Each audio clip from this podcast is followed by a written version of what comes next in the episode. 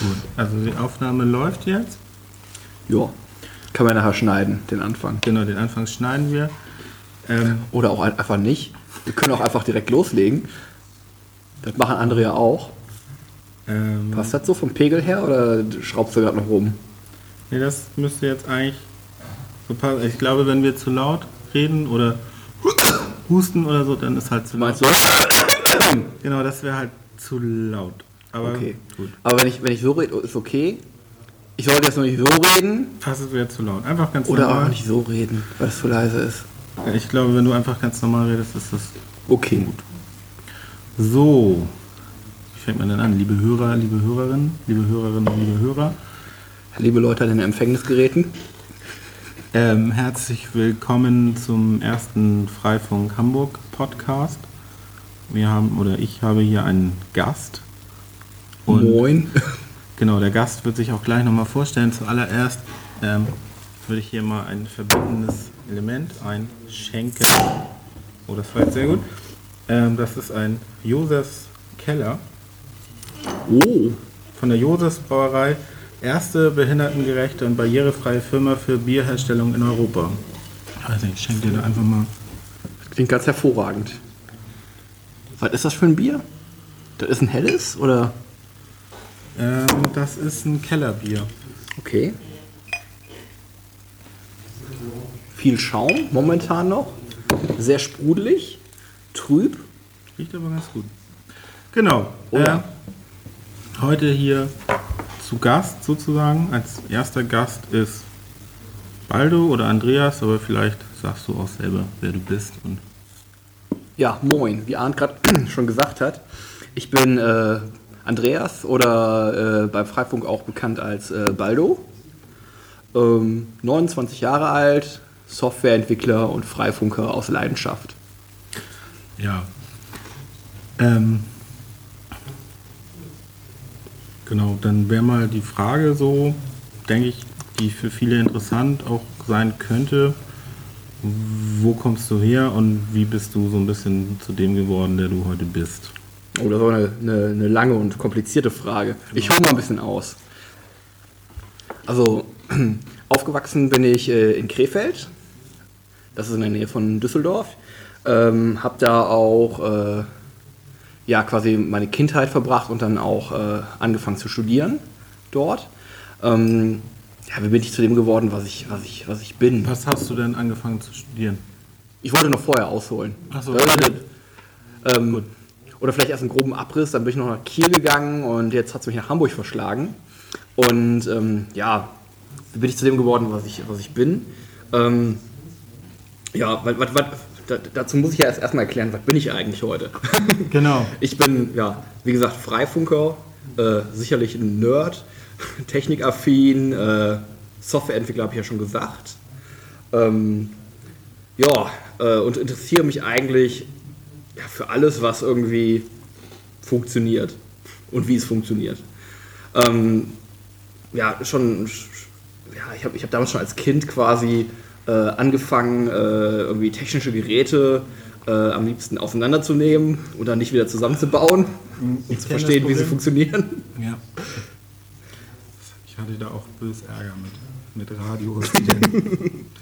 Ja, ich, ich erinnere mich noch irgendwie, also bei meinem NES habe ich es damals tatsächlich nicht geschafft, aber ich habe zumindest mal die Antennenweiche damals zerlegt. äh, und irgendwie einzelne Gamepads und äh, irgendwie mein, meine, meine Stereoanlage und ja, ja, also, all solche Sachen. Und kennen das ja. als ich festgestellt habe, ich, ich, ich kriege sie nicht wieder zusammen, habe ich dann angefangen, gut, äh, löte ich zumindest noch die, die verwendbaren äh, Bauteile mal aus.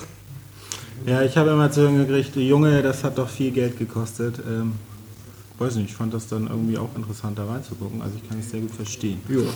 Ähm, genau. Und äh, ja, ich muss sagen, äh, mein Vater war dann auch immer so, ähm, es hieß dann ganz am Anfang, nee, wir kriegen keinen Videorekorder, nee, wir kriegen äh, keine Videospiele, nee, wir kriegen keinen Computer, nee, wir kriegen kein Internet. Und jetzt hat er sich doch einen großen Flachbildfernseher geholt. Von daher, ähm, äh, der Fortschritt ließ sich dann quasi nicht aufhalten. ich bin ihm auch überhaupt nicht böse oder so. Ähm, hat sich ja alles gefügt.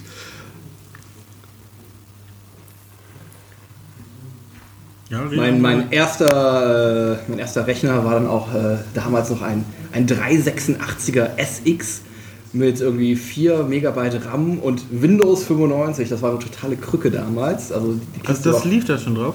eigentlich nicht. Ah, also okay. äh, ja, es lief, aber leidlich. Aber der hatte dann bestimmt auch noch so eine Turbo-Taste. oh ja, ja, ja, Ja, genau. Genau, der, unser Nachbar hatte nämlich auch noch einen 386er und er hatte auch immer diese Turbo-Taste. Aber also ich habe mich immer gefragt, was bringt eigentlich diese Turbo-Taste, denn die war permanent gedrückt.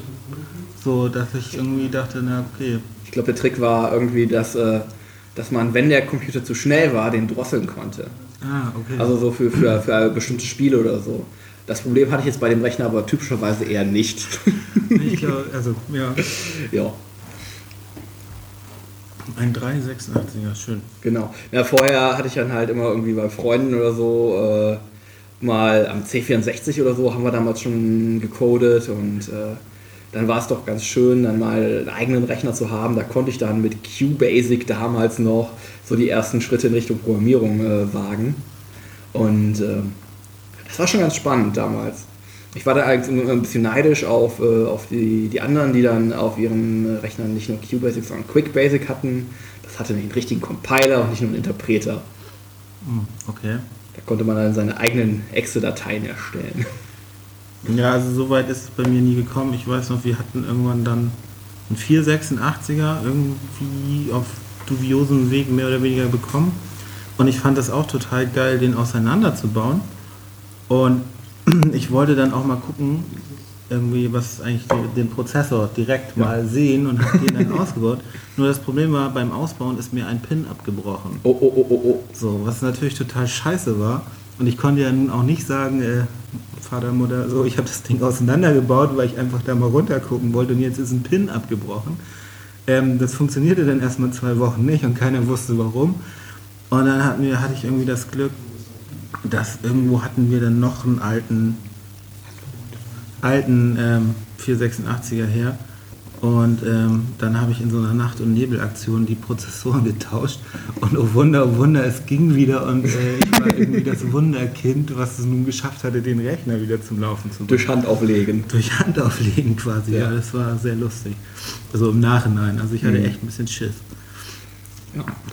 ja, diese Neugierde, wie das alles funktioniert, die hat mich dann auch, äh, hatte ich dann auch in der Schule. Damals äh, in der Grundschule äh, war ich dann äh, allerdings äh, vom, vom Matheunterricht äh, so gelangweilt, dass ich da wohl äh, irgendwie auch unangenehm aufgefallen bin und äh, irgendwie die Lehrer der Meinung waren, ich wäre dann nicht fürs Gymnasium geeignet, woraufhin Okay. meine äh, Eltern sich dann vehement gewehrt haben.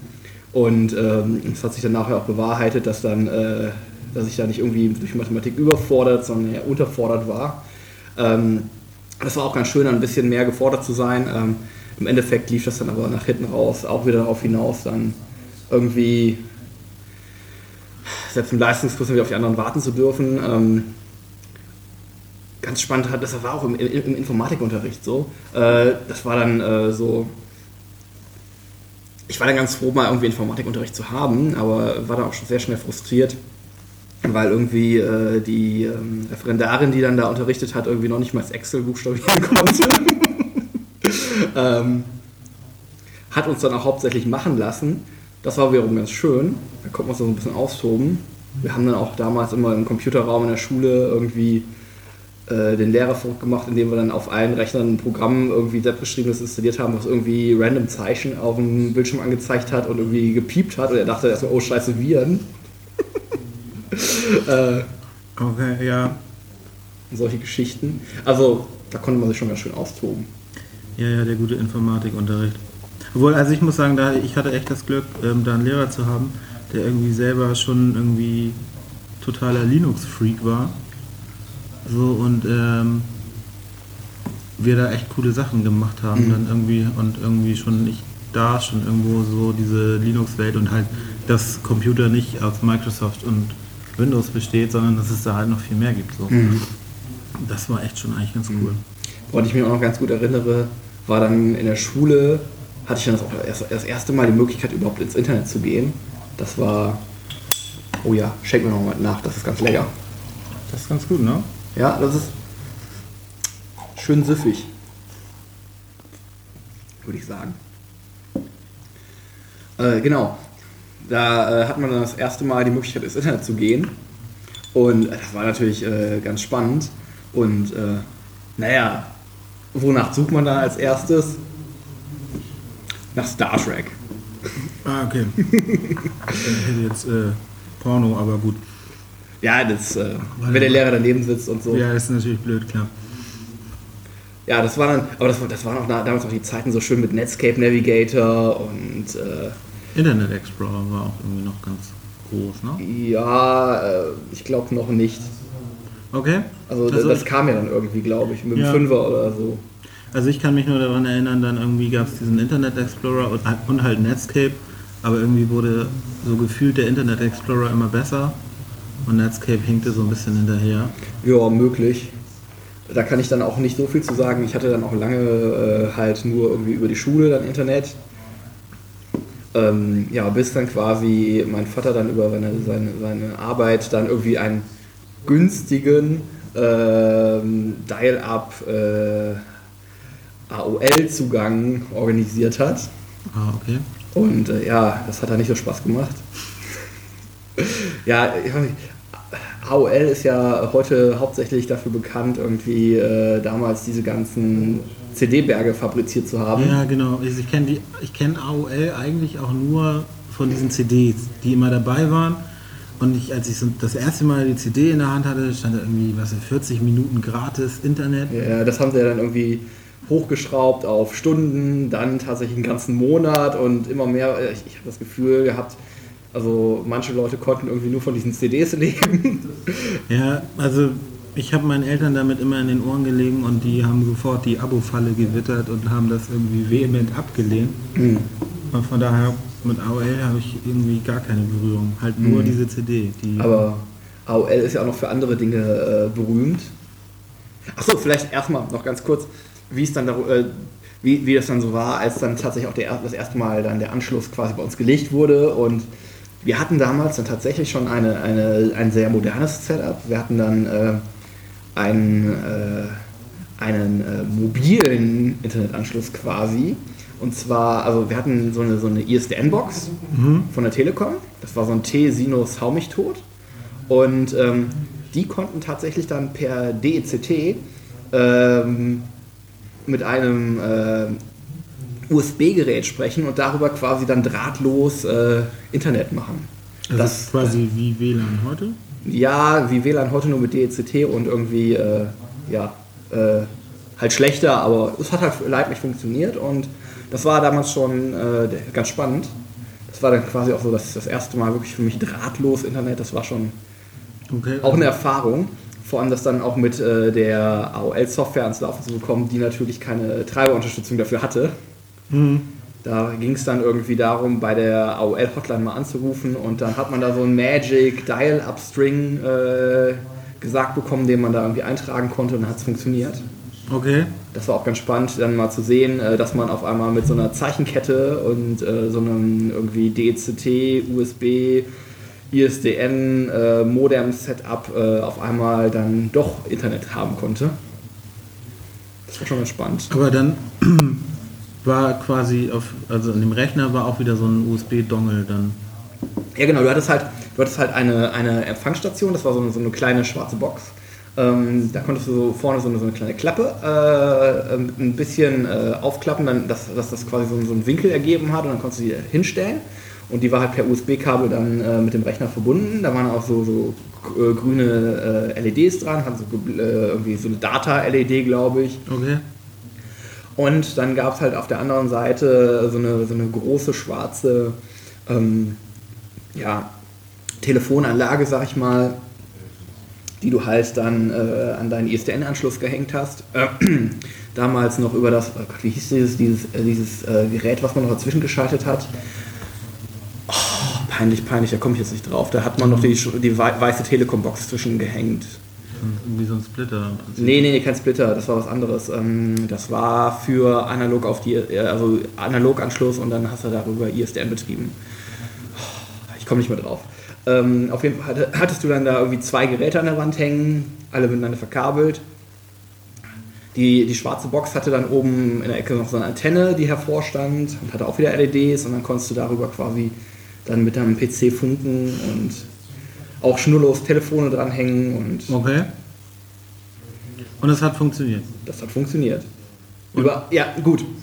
Ich sag mal so, ähm, wofür AOL ja auch bekannt ist, also ganz kurz, der Name steht ja, ähm, glaube ich, für America Online.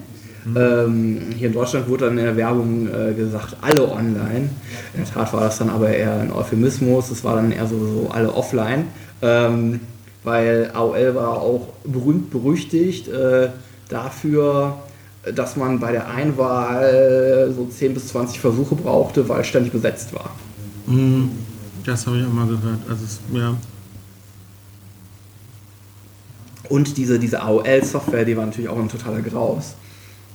Also du, du hattest quasi so, so eine. Sie wollten.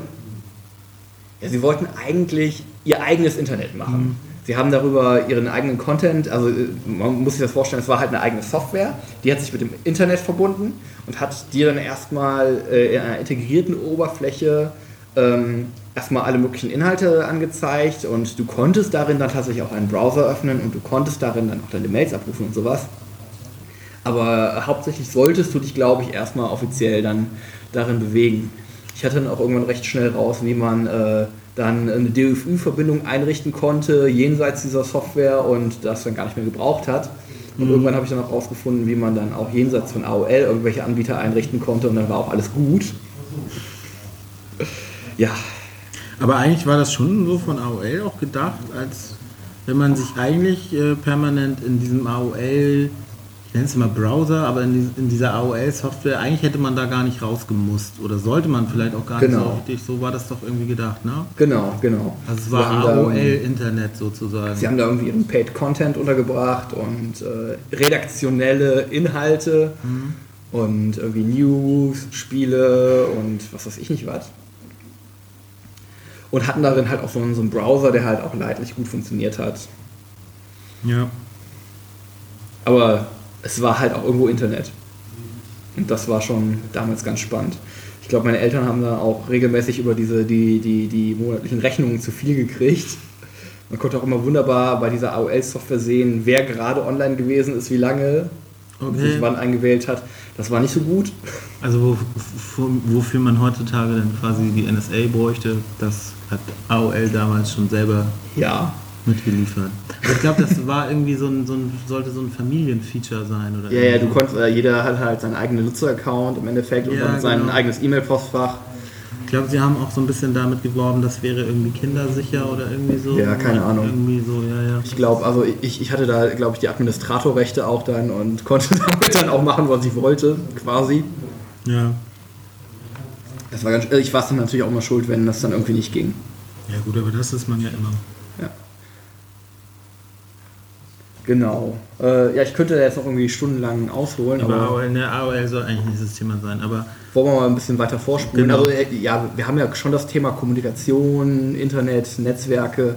Von daher ist das ja vielleicht auch ganz spannend zu sehen, wo das so, so herkommt. Ähm, genau, ich dann, war dann ganz froh mal zu sehen, dass es halt auch äh, jenseits von AOL irgendwie Internet gibt und das Internet auch nicht nur immer World Wide Web sein muss. Äh, da gab es da damals auch so schöne Tools äh, wie ICQ und irgendwie ähm, Kazaa, irgendwie äh, Tauschbörsen, Napster. Das war damals äh, noch groß. Also ich erinnere mich noch irgendwie, also relativ am Anfang gab es auch noch irgendwie so FTP, also Ja, ich weiß nicht, also heutzutage macht man das ja eigentlich nicht mehr über FTP. Also nicht Schon. Ja, aber also du willst darüber ja nicht unbedingt deinen Content irgendwie tauschen. Es sei denn, du weißt wirklich nur, dass wirklich nur Leute da drauf kommen. Aber das ist eine andere Geschichte. Aber ich weiß noch irgendwie, dass. ja, ich sag mal, Entschuldigung, aber äh, ich sag mal, so ähm, irgendwie äh, Mirrors für Distribution und so, sowas, also da, da, da gibt es schon äh, noch diverse FTP-Server, wo auch viel Traffic drüber Nein, geht. genau, klar, das, das meine ich auch gar nicht. Aber ich weiß noch damals irgendwie gab es äh, irgendwie Oberstufenschüler, die hatten irgendwie irgendwo einen FTP-Server oder Zugang und ähm, die konnten einem dann darüber irgendwie im Prinzip alles Mögliche an Software besorgen, was man so wollte. Und ich weiß auch noch, dass dann bei denen irgendwie lief dann tagelang der Rechner und die haben da dann irgendwie wie die Blöden da runtergeladen und haben dann irgendwie, ich glaube, das waren fünf Leute, die haben zusammengelegt und sich dann so einen Zweifachbrenner gekauft. Ich glaube, das ist auch mittlerweile alles verjährt. Und haben dann da irgendwie Ach. Äh, so, einen, so einen kleinen Softwarehandel aufgezogen. Ja, ich sag mal, damals war die rechtliche Situation ja auch noch wesentlich entspannter. Ja. Ich glaube, da hattest du. Ja gut, ich meine, wir haben ja auch heute noch die Privatkopie und äh, aber so im Freundeskreis tauschen war, glaube ich, äh, es war und ist, glaube ich, immer noch relativ unkritisch. Mm, ja. Es kommt ein bisschen darauf an, was es ist und ja. Mir fiel mir nur ein, wo du Kazaa sagtest. Genau.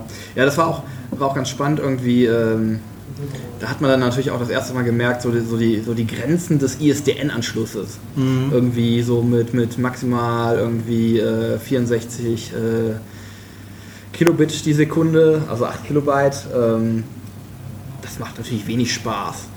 Bis man dann rausgefunden hat, gut, warum einen Kanal nutzen, wenn man zum doppelten äh, Preis auch zwei nutzen kann. Das heißt, man konnte sich zweimal einwählen und hatte dann, äh, dann konnten die Eltern wenigstens gar nicht mehr telefonieren. Ja. Äh, das hat dann auch schnell Ärger gegeben. Ja. Ja, Wir hatten immer nur ein Modem und äh, dann konnte natürlich auch keiner mehr telefonieren. Ja, das hatte ich tatsächlich nie. Also wir, wir, wir hatten zwar erstmal ewig kein Internet, aber als dann, äh, dann hat man schon das schnelle ISDN und das war schon. Nee, also wir hatten ein Modem und dann war natürlich immer der Konflikt zwischen Telefonieren und Internet und natürlich auch mit, äh, das kostet ja, das kostet ja, natürlich hat es auch gekostet. So, und, und es war halt nicht wirklich schnell. Und es hatte halt auch nicht jeder. Nee, genau. Obwohl, ja, da so langsam war es schon verbreiteter, meine ich. Also wir waren auch relativ, also ich war auch relativ spät dran. Jo. Ja, und dann hast du also Schule fertig gemacht, angefangen zu studieren. Genau. Und dann stand ich halt vor der großen Wahl, worüber will ich jetzt mehr erfahren? Also ich habe ich hab erst ewig gesagt, ich hatte keinen Bock drauf studieren und dann irgendwann habe ich auch gemerkt, ah ja, eigentlich äh, willst du jetzt aber noch mehr lernen, willst, äh, willst mal sehen, wie eigentlich der Kram so alles funktioniert. Dann habe ich überlegt, was, was willst du studieren, was willst du studieren? Ähm, Mathematik, Physik oder Informatik oder doch vielleicht Kommunikationswissenschaften oder sowas. Ähm, also irgendwie so, so äh, hier ähm, Kommunikationstechnologie oder ich, ich weiß nicht, wie der, wie der Studiengang hieß. Ähm, habe mich im Endeffekt dann aber auch äh, für technische Informatik entschieden und das war auch ganz gut so, glaube ich. In Krefeld. In Krefeld an der FH, an der Hochschule Niederrhein. Ähm, ja, Und hast das dann da auch fertig gemacht? Oder? Ja, tatsächlich. Ähm, das ist jetzt, äh, also ich muss, ich muss sagen, ich äh, kann leider kein abgebrochenes Informatikstudium vorweisen. Eigentlich Äh, ist das ja schon fast Voraussetzung. Aber gut, Ich, ich, genau, also ich muss dich sogar enttäuschen, ich kann sogar zwei Abschlüsse vorweisen. Und ähm, na, ich habe dann erstmal in, in, in Krefeld an der FH, wie gesagt, äh, technische Informatik studiert. Ähm, hatte dann auch am Anfang so ein bisschen äh, Physik, zwei Semester lang und äh, Grundlagen der Elektromesstechnik.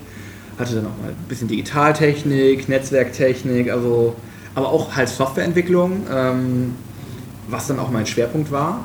Und ähm, habe dann da auch so ein bisschen äh, dann Blut geleckt, sag ich mal, äh, noch mehr zu programmieren und äh, ja, mich, mich, mich mehr noch mit der Software zu beschäftigen und bin dann da auch tatsächlich irgendwann bei Linux gelandet, was auch, äh, wo ich dann auch irgendwie hängen geblieben bin. Also nicht, nicht direkt hängen geblieben, aber ich hatte früher schon mal irgendwann so ein SUSE 6 irgendwas mal. in so einer großen gehabt. Box. Nee, das war bei irgendeiner Zeitschrift drin oder so. Achso, ich hatte auch mal, ich glaube, SUSE 7.2 oder so.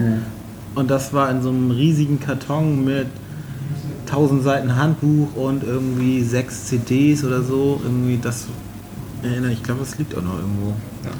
Na, ich bin dann auf jeden Fall irgendwie über Debian, Ubuntu, Gentoo, ähm, ja doch erstmal bei Gentoo hängen geblieben während des Studiums Ähm, bis ich dann irgendwann zwischenzeitlich mal einen kleinen Ausrutscher hatte und mir ein MacBook zugelegt habe. ja, muss man halt, all- also jeder hat halt so seine Jugendsünden und äh, Kann man jetzt geteilter Meinung sein, aber. natürlich. Also im Endeffekt äh, habe ich halt gemerkt, ja, Es ist. Für, äh, äh, it is it nicht für mich gewesen. Also ich ähm, fand es äh, zu umständlich zu bedienen. Also man konnte es nicht so bequem per Tastatur bedienen, wie so ein Linux und irgendwie, ja, hier, man hatte zwar eine Shell und man hatte irgendwie äh, auch irgendwie GNU-Tools und sowas, aber so richtig kompatibel war das dann auch nicht alles und ähm, man hatte keinen keinen äh, Paketmanager und solche Geschichten. Das war dann alles schon ein bisschen umständlich. Naja, aber beim Studium ähm, habe ich dann auch mal so ein bisschen, ähm, ja, wie gesagt, habe ich dann Blut äh, geleckt, was Softwareentwicklung angeht. Hab dann aber tatsächlich ähm, auch äh, in den letzten Semestern, also ich habe dann tatsächlich in acht Semestern da mein Diplom gemacht und habe dann ähm, in den letzten Semestern da auch äh, studentische Hilfskraft gemacht und habe da ja, äh, Rechner administriert hauptsächlich. Mhm. Äh, da habe ich dann fürs, äh, wie hieß denn das? Ähm, Institut für irgendwie Hoch, nee, Hochleistungs... Nee, ich komme nicht mehr drauf. Ähm, auf jeden Fall... Uni. Genau, wurde da dann zum einen halt ähm, von den Maschinenbauern irgendwie Strömungssimulation gemacht und zum anderen halt von den Informatikern ähm, Grid Computing. Äh, da war dann, waren noch die Vorbereitungen für den LHC und wie Daten ausgewertet wurden äh, über Grid Computing. Äh, das war damals der neueste heiße Scheiß quasi. Und da wurde dann äh, so ein bisschen geguckt, wie kann man dann äh, irgendwie in diesem, also wie kann man in diesem Grid mitmachen. Da haben wir dann ein bisschen was aufgebaut. Wie kann man dann darin irgendwie Jobs absetzen. Und wie kann man auch gucken, wie sich die äh, dann ähm, verhalten, ob die erfolgreich sind, was passiert, wie man im Fehlerfall Informationen rankommt. Und darüber bin ich dann auch so ein bisschen in meine Diplomarbeit gerutscht, wo es dann genau darum ging, so Jobs in diesem LHC Computing Grid äh, zu monitoren und zu gucken, also hauptsächlich dann Shell-Skripte, äh, was passiert, äh, wie ist der Status und im Fehlerfall halt, wie kommt man an Informationen. Mhm. Du sagtest gerade schon, ähm, du hättest nicht nur einen Abschluss, du hast auch noch einen zweiten. Genau. Wie das dann äh, so ist, ähm, ich war dann irgendwann fertig und ähm, also relativ im, im zeitlichen. genau, das war dann irgendwie so die, die Minimalzeit. Ja. Irgendwie sechs Semester plus ein Semester, äh, ein Praxissemester, was ich auch an der Uni gemacht hatte, plus ein äh, Semester äh, Diplomarbeit. Und äh, dann war auch gut. Äh, und dann habe ich gemerkt, jo, das war ja alles ganz schön. Aber ich würde gern, also da, damals hatte ich halt noch ziemlich viel Bock auf Forschung. Äh, und habe dann gedacht, ja gut, ähm, mit dem FH-Abschluss irgendwie promovieren oder so ist vielleicht nicht so geil. Äh, guckst du mal, dass du vielleicht noch an der Uni was machst. Und habe dann, äh, also damals, äh, also meine damalige Freundin hatte dann auch irgendwie ihr erstes Staatsexamen in äh, Pharmazie fertig und ähm, hatte das in Düsseldorf gemacht. War aber von der Uni Düsseldorf nicht so angetan und wollte wechseln. Und dann haben wir mal so ein bisschen geguckt, wo kannst du denn hingehen? Und im Endeffekt sind wir dann in Kiel gelandet. Ah, okay. Und da habe ich dann tatsächlich in Kiel diesmal an der Uni, nicht technische Informatik, sondern Informatik gemacht und auf Master. Mhm.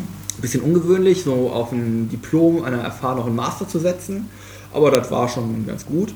Ähm, war so ein bisschen äh, blöd, ich musste dann erstmal noch irgendwie zwei äh, Mathekurse nachbelegen quasi, um zugelassen zu werden, aber es war im Endeffekt, ähm, war das schon ganz spannend, äh, hat mir auch, glaube ich, ganz gut getan und ähm, da habe ich mir dann auch ein bisschen mehr Zeit gelassen tatsächlich äh, und habe da dann auch äh, ja, mich noch ein bisschen mehr politisch eingebracht. Ach so, das wollte ich vielleicht noch erzählen. Das ist jetzt, also die eine Schiene ist ja so ein bisschen, äh, wie, wie hat sich der Nerd entwickelt. Äh, das andere ist aber auch, äh, sicherlich, Freifunk ist ja auch ein politisches Thema. Mhm. Äh, woher kommt äh, meine politische Motivation bei Freifunk? Ähm, da muss ich jetzt doch noch mal ein bisschen zurückspulen zeitlich. Kein Problem. Ich mache einfach nochmal ein Bier auf. Ja, was haben wir denn noch Gutes? Was haben wir? Wir hätten da noch irgendwie so einen Augustiner. Das ist so ein Augustiner Dampfbier. Dunkel. Was ist denn ein Dampfbier? Ja, das weiß ich eben nicht. Ja, was, was, das finden wir raus. Was ist, hat das Dampfbier jetzt geploppt? Bisschen. Ich trinke gerade noch eben den letzten Schluck auf. Ja. Oh, das ist ein bisschen dunkler. Es dampft aber auf, also auf keinen Fall jetzt so richtig. Ja, es sieht. Also es riecht nicht schlecht. Also 5%. sel Bier riecht ja selten schlecht. Ist richtig. Es riecht jetzt, es riecht auf jeden Fall, sagen wir mal so. So ein bisschen herber vom Geruch her. Wie gesagt, ein bisschen dunkler. Auch wieder gut schaumig. Relativ klar, ne? Ja, Ich würde sagen, das ist filtriert, oder? Ich finde, es, äh, Ditsche würde jetzt sagen, es perlt. Es, also es ist sehr viel Kohlensäure, die Oh da ja. aufsteigt. Das hat man beim anderen aber auch ganz am Anfang so ein bisschen, aber das hat relativ schnell nachgelassen. Ne? Nee, das, also der Schaum bleibt ja auch irgendwie da und es, es perlt und es perlt und es perlt. Also ich, ich würde sagen, ich habe so ein solides Bier, halb, halb. Halb Bier, halb Schaum. Also es ist sehr schaumstabil, kann man, sagt man dann, glaube ich. Schaumstabil. Ja, okay. stabiler Schaum, schaumstabil Ich, irgendwie ich so. habe keine Ahnung. Das kann ich ja nicht sagen. Ich mache mal so lange wieder zu, solange Ja. noch ein Schluck drin ist. Wollen wir noch ein bisschen was von haben. Genau. Politisch. Genau. Ich bin äh, damals äh, in jungen Jahren, äh, war man ja noch so ein bisschen politisch quasi, äh, ja, nicht verstrahlt, äh, ver Naiv. verblendet, naiv. Naja, äh, wie auch immer, ich bin dann auf diversen Wegen äh, dann auch über, über Studium und äh, auch ein bisschen dann über, das, äh, damals gab es das Thema Studiengebühren, äh, die wurden dann äh, in Krefeld auch äh, eingeführt, da gab es große Proteste, naja, in Anführungsstrichen große Proteste. Ähm, Ja, das fand ich eigentlich irgendwie, also dafür, dass das so ein, so ein heißes, also mich selber hat es ja irgendwie nie direkt betroffen, aber dafür, dass das irgendwie so ein heißes Thema in Anführungsstrichen war, war ich immer doch irgendwo so ein bisschen enttäuscht.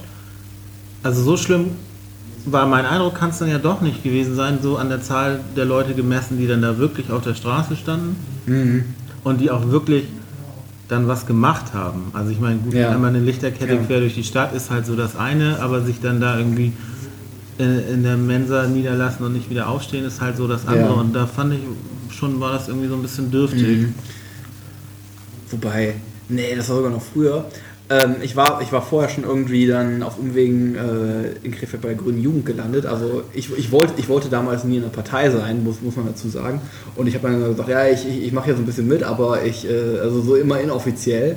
Das hat auch ganz gut funktioniert. Okay. Haben so ein paar Aktionen gemacht und ein bisschen, ja, das war, war, war ganz nett. Ähm, genau, bildungspolitisch, das war dann nachher auch ein Thema. Irgendwann habe ich dann auch gemerkt, hm, ja, ist alles schön und gut. Aber so richtig wohlgefühlt habe ich mich dann nachher inhaltlich da nicht mehr, muss ich sagen. Das, ähm, ich habe schon so gemerkt, eigentlich interessiert mich auch mehr so ähm, mit, mit, mit dem auch immer mehr verbreiteten, verbreiteten Internet ähm, halt schon das, das Netzpolitische, das fehlte mir halt irgendwie total. Ja. Und ähm, da, das, das konnte ich da auch irgendwie nicht wirklich einbringen. Das war halt irgendwie alles Umweltschutz und so, das, was ja auch gut und richtig ist. Ja. Und, und Bildung und die, diese Themen. Ähm, aber halt, wie gesagt, ist das Thema, was ja auch äh, gesellschaftlich auch immer mehr an Relevanz gewonnen hat. Auch wenn das heute immer noch nicht so wahrgenommen wird, habe ich das Gefühl.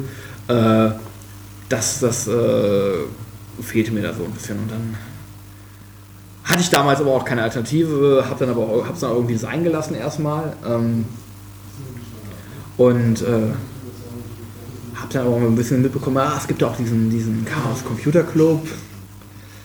Ähm, Die Hacker oder Genau, die, die, diese bösen Hacker, das, die haben mich damals schon äh, fasziniert. Ähm, leider gab es dann irgendwie auch keinen lokalen Ableger oder so, aber ich habe mir gedacht, ha, scheiß drauf, ich werde jetzt trotzdem Mitglied. So, habe dann einfach mal abgeschickt und habe mich dann total gefreut, als dann auch irgendwann mal meine erste Datenschleuder eingetrudelt ist. So als, als Lebenszeichen, hey, Genau. dein Antrag ist angekommen, du bist Naja, das war, glaube ich, äh, erst nochmal nach, ein bisschen nachhaken und nochmal ein bisschen hin und her. Das hat nicht auf Anhieb funktioniert, Okay. wie das so in Chaoskreisen ist, aber gut. Das ist Das gehört halt auch dazu, so ich glaube, das ist das Aufnahmeritual, dass irgendwie der äh, Antrag verpeilt wird. Ähm, genau. Und dann hat es mich, wie gesagt, irgendwann nach Kiel verschlagen. Und da habe ich auch schon so ein bisschen mitbekommen, ah, da gab es dann auch irgendwann diese, diese Piraten. Das äh, fand ich auch schon ganz spannend. Äh, inhaltlich, äh, wie gesagt, da wurden dann auch diese, diese Netzthemen beackert und ja, irgendwie äh, habe ich aber erstmal keinen Kontakt dazu gefunden und dann irgendwann habe ich gesehen, ah ja, da war dann in der Nähe von der Uni ähm, so, ein, so ein Infostand, wo sie dann Unterschriften, ich glaube für irgendeine Landtagswahl oder sowas gesammelt haben, um zugelassen zu werden. Habe ich gesagt, gut, gut unterschreibst du mal. Hat aber immer noch nicht gereicht. Irgendwie äh, gab es dann. Ja, irgendwann gab es dann äh, tatsächlich mal ähm, so eine. So eine ähm, ach genau, nee, das muss ich erstmal erzählen, bevor ich dazu komme.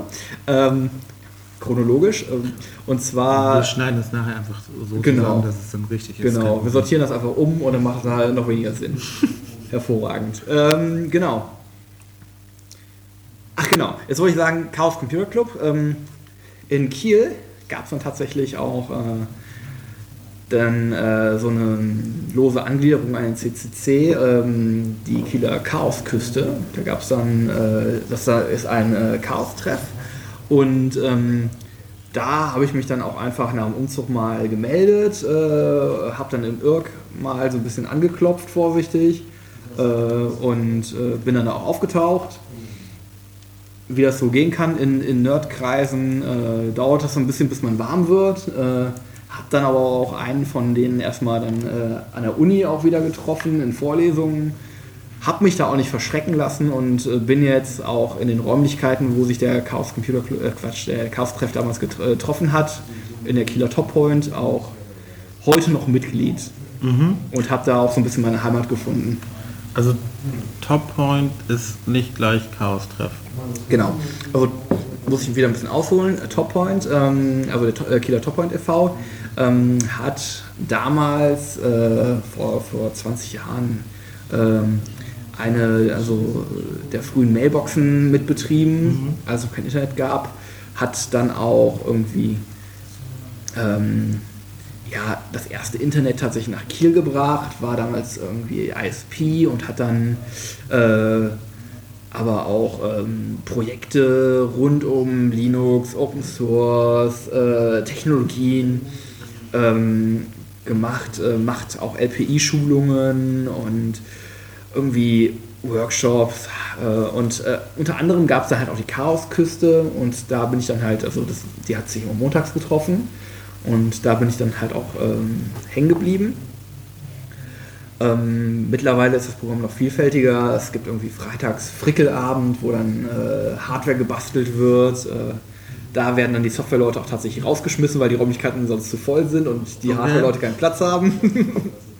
und äh, jo, wie gesagt, da habe ich auch heute noch Kontakt dazu. Bin da auch gerne mal irgendwann zu Besuch ab und an. Leider viel zu selten. Ja, aber darüber habe ich dann halt äh, und idle da natürlich noch immer im Irk-Channel. Also kann man auch, könnte man Top Point so ein bisschen als Kieler Hacker, Hackerspace Ja, sehen? schon. Ja. Hackerspace. Ist wahrscheinlich auch der einzige oder gibt es da noch mehr? Ich wüsste von keinem anderen. Hm. Ähm, genau, über, über die äh, Top Point und die Chaosküste äh, bin ich dann auch, ähm, hat sich dann auch damals eine legendäre Fahrt nach Berlin ergeben, zu einer der Freiheitsstadt Angst-Demos. Ähm, das Auto war im Endeffekt voll, ich bin gefahren und äh, zwei von der Chaosküste, äh, der eine auch Pirat, äh, und äh, dann noch ein anderer Pirat und seine Freundin waren im Auto und ähm, ja, das war dann, äh, also die Fahrt war sehr lustig äh, nach Berlin. Ähm, viele, viele Witze und äh, ja, hat Spaß gemacht. Und ähm, die Demo war großartig. Wir haben uns dann so ein bisschen gewundert, was dann da die Julis gemacht haben vor Ort. Äh, aber gut, ähm, jeder kann sich mal verlaufen. das Ähm, passiert denen anscheinend, glaube ich, öfters. Aber ja, gut. müsste das Navi mal abgedatet werden oder so. Ja. Ja, Na gut. Kann ja mal passieren. Ja. Und die, die Rückfahrt, die war auf jeden Fall total großartig. Ähm, da sind wir nämlich dann auf direktem Weg von, also von, auf direktem Weg von, von Berlin nach Kiel, da liegt ja bekanntlich Hamburg, Nein, nicht wirklich. Ist schon ein ziemlicher Umweg. Wir haben es auf jeden Fall geschafft, auf dem Ja. Rückweg äh, nach Hamburg reinzufahren und auch die Autobahn zu verlassen, weil wir tanken Ah, ja. mussten und keine Tankstelle gefunden haben. Und äh, das war eine ziemliche Odyssee. Äh, war auf jeden Fall sehr lustig. Und das war quasi dann auch äh, der Aufhänger, wie ich dann zu den Piraten gekommen bin. Okay. Genau. Ähm, ich bin dann irgendwie am, am nächsten Montag direkt, glaube ich, äh, dann zum Stammtisch gegangen und war dann auch da regelmäßig vor Ort, habe dann ein bisschen mit Wahlkampf gemacht und war, war da aktiv. Ähm, dann kamen auch irgendwann diese, diese Bildungsproteste, da war ich, glaube ich, schon ja, im Master fortgeschritten und ähm, habe dann auch so ein bisschen, äh, da gab es da gab's dann äh, Besetzung der alten Mensa, ähm, war dann da so ein bisschen aktiv ähm, und habe dann noch äh, ein bisschen in einer, in einer ähm, nicht Fachschaft, äh, Hast du nein, auch nicht Asta, wie nennen sich diese Gruppen? Äh, Gruppen? Nennen wir sie Gruppen. Die politischen Ausprägungen an der Uni. Äh, Ach so. boah, ich komm grad nicht auf Da den- gibt es auch immer irgendwie Wahlen. Und dann Ja, genau, ich, ja, boah, ja, ja. ich komme gerade nicht auf den Begriff. Bin ich Wie bescheuert? heißen die denn? Ich weiß aber, was du meinst, weil ich hatte vor kurzem, also in Hamburg müssen gerade Wahlen gewesen sein und ich hatte so ein Wahlkampfheft. Und also ich habe mich schon teilweise sehr. Hochschulgruppe. Ja, genau. Genau. Oder politische Hochschule irgendwie? Ja, das, äh, ich war dann Ja. tatsächlich in einer, in einer Hochschulgruppe, bisschen aktiv, habe da auch Webseite gemacht und äh, IT-technisch unterstützt. Genau. Und irgendwann war ich dann halt auch, also ja, anders. ähm, ich habe, ich, ich komme mal ein bisschen zum Thema Freifunk. Genau. Ich habe, ähm, ich weiß gar nicht, wann ich das erste Mal von Freifunk gehört habe. Das muss bestimmt schon sieben, acht Jahre her sein. Okay. Also man, man bekommt es ja irgendwo dann doch mit über diverse Kanäle. Ich überlege gerade, wo ich das wirklich das allererste Mal davon Ja, gehört ich bin habe. mir auch überhaupt nicht sicher. Ich habe es in Kiel mitbekommen, dass es da irgendwie äh, irgendwann mal erste Gehversuche gab, die dann wieder eingeschlafen waren. Ja. Ähm, aber ich habe definitiv davor schon davon gehört, weil ich habe, ich glaube, in Kiel aktiv danach gesucht. Ich meine, ich habe irgendwie mal durch Zufall oder so bei YouTube, glaube ich, oder irgendwie diese Berliner Dachsteiger, diesen Clip, wo Seven von der Seabase da irgendwie aufs Dach steigt und da irgendwie ein Router, ich meine, da war das, aber ich bin mir auch nicht ganz sicher. Ja. Oder irgendwie diese Legende aus Potsdam oder so. Aber ganz genau weiß ich das auch nicht mehr. Ja. Aber du bist auf jeden Fall in Kiel dann irgendwann über, oder Ich bin, ich bin über Freifunk gestolpert, habe gemerkt, äh, ja, hm, das ist aber tot. Und das war es dann auch erstmal wieder. Da ich leider, in Anführungsstrichen, nicht im Studentenwohnheim gewohnt habe, ähm, also ich hatte auch immer die, diese, diese Fantasie, eigentlich, wenn man in so einem Studentenwohnheim wohnt, da könnte man auch total gut irgendwie mit den Nachbarn anfangen, WLAN zu machen Ja. und darüber auch total coole Dienste machen, Ja. was weiß ich. Ähm, und äh, also Privatkopie. Zocken, äh, Privatkopie, äh, genau, Radio, äh, was weiß ich nicht was. Ähm, irgendwie Webcam, keine Ahnung. Und, ähm, Entschuldigung. Das ist kein Problem. Äh, genau. Und ähm, das hat sich aber dann irgendwie nie realisiert. Okay. Ich hatte aber schon, schon äh, damals dann, äh, dann zu Hause immerhin den, den ersten Router, den ich dann auch mit OpenWRT am Start hatte. Den habe ich auch zu, jetzt immer noch äh, rumstehen, der ist noch nicht mehr aktiv. Linksys GL? Nee, nee, das war mein äh, ASUS, nee, doch Asus WL500G Premium. Das Ah. war damals so das, der, der, der geilste heiße Scheiß. Das hatte irgendwie äh, zwei USB-Ports und da konnte man total viel mitmachen. Ja. Hatte schön viel Flash, schön viel RAM, konnte man ordentlich OpenWRT draufpacken und dann Der noch war irgendwie. nicht ganz billig, oder? Nee, der war, ich weiß nicht, irgendwie. Hat auf jeden Fall keine 100 Euro gekostet. Aber nicht weiter drunter, oder? Ich weiß nicht, irgendwo zwischen 50 und 100 muss das irgendwie gewesen sein. Also, War, der war auch total gut unterstützt und äh, da habe ich dann, wie gesagt, das erste Mal wirklich auch so mit OpenWrt rumgespielt. War begeistert, dass es da irgendwie äh, einen Switch gab, der auch VLAN konnte und äh, habe dann auch mal irgendwie einen Drucker darüber betrieben und habe ähm, da auch äh, Storage dran gehabt und habe äh, dann, äh, ja, weiß nicht, was habe ich noch gemacht? Genau, ich, ich, ich hatte noch irgendwie einen Account, wo ich dann auch irgendwie Mails drüber gemacht habe und was ich nicht was. Ähm, das war total gut. Also eine, eine OpenWrt-Spielwiese Genau, genau. mit äh, Karussell. Ich glaube, ich habe. OpenWrt da auch äh, anders betrieben, als es vorgesehen war. Ja, OpenWrt ist ja jetzt nicht so bekannt als Multi-User-Distro. Ja, aber wenn es geht, dann geht's. Ne? Ist halt auch nur ein Linux, ne? Genau. Genau. Und äh, das war dann auch sozusagen schon dein erster Freifunkknoten? Oder? Nee, nee, nee, nee. Das der war, war auch, nur OpenWrt. Okay. genau, der war auch WPA, WPA geschützt, nicht WPA 2. WP war ja damals nicht mehr en vogue. Komisch. Ja. Ähm, hab damals auch so ein bisschen mit, mit, mit äh, diversen Tools rumgespielt, so Sachen wie äh, Kismet und was weiß ich Mhm. nicht was. Ähm, das war schon ganz schön.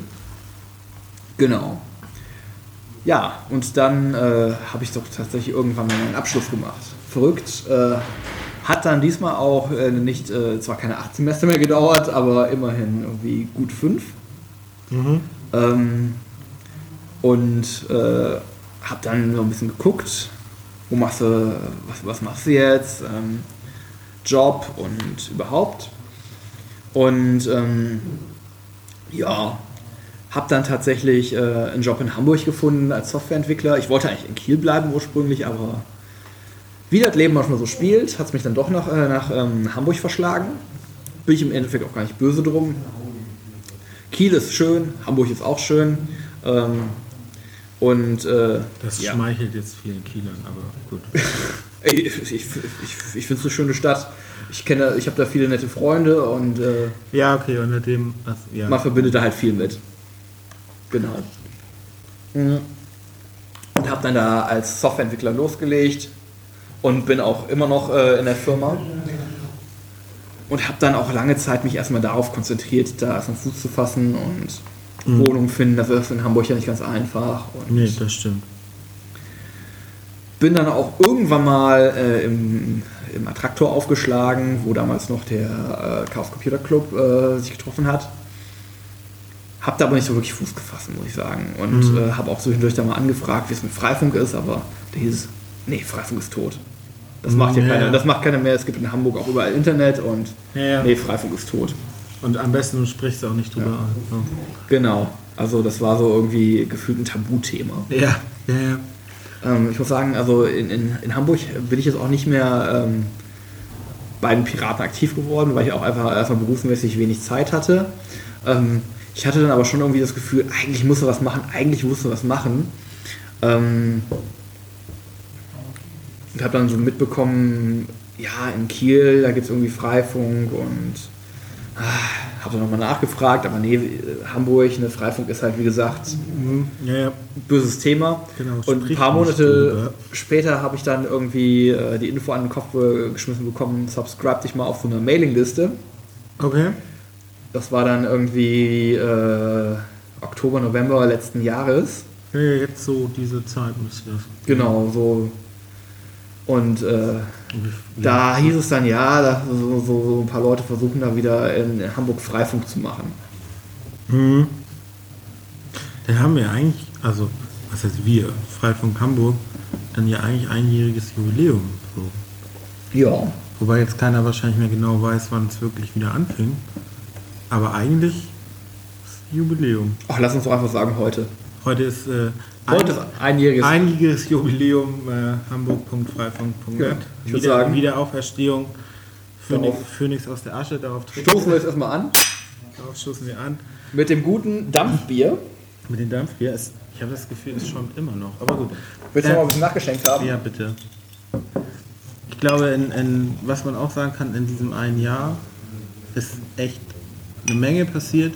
Oh ja. Und dafür, also ich habe auch, ich nicht selber direkt, aber ein Kumpel hat auch die Erfahrung gemacht, so äh, Freifunk in Hamburg äh, ist tot und am besten du fragst auch nicht mehr nach. So ist schön, dass du irgendwie das machen willst, aber äh, vergiss es. und äh, hör auch auf damit. So.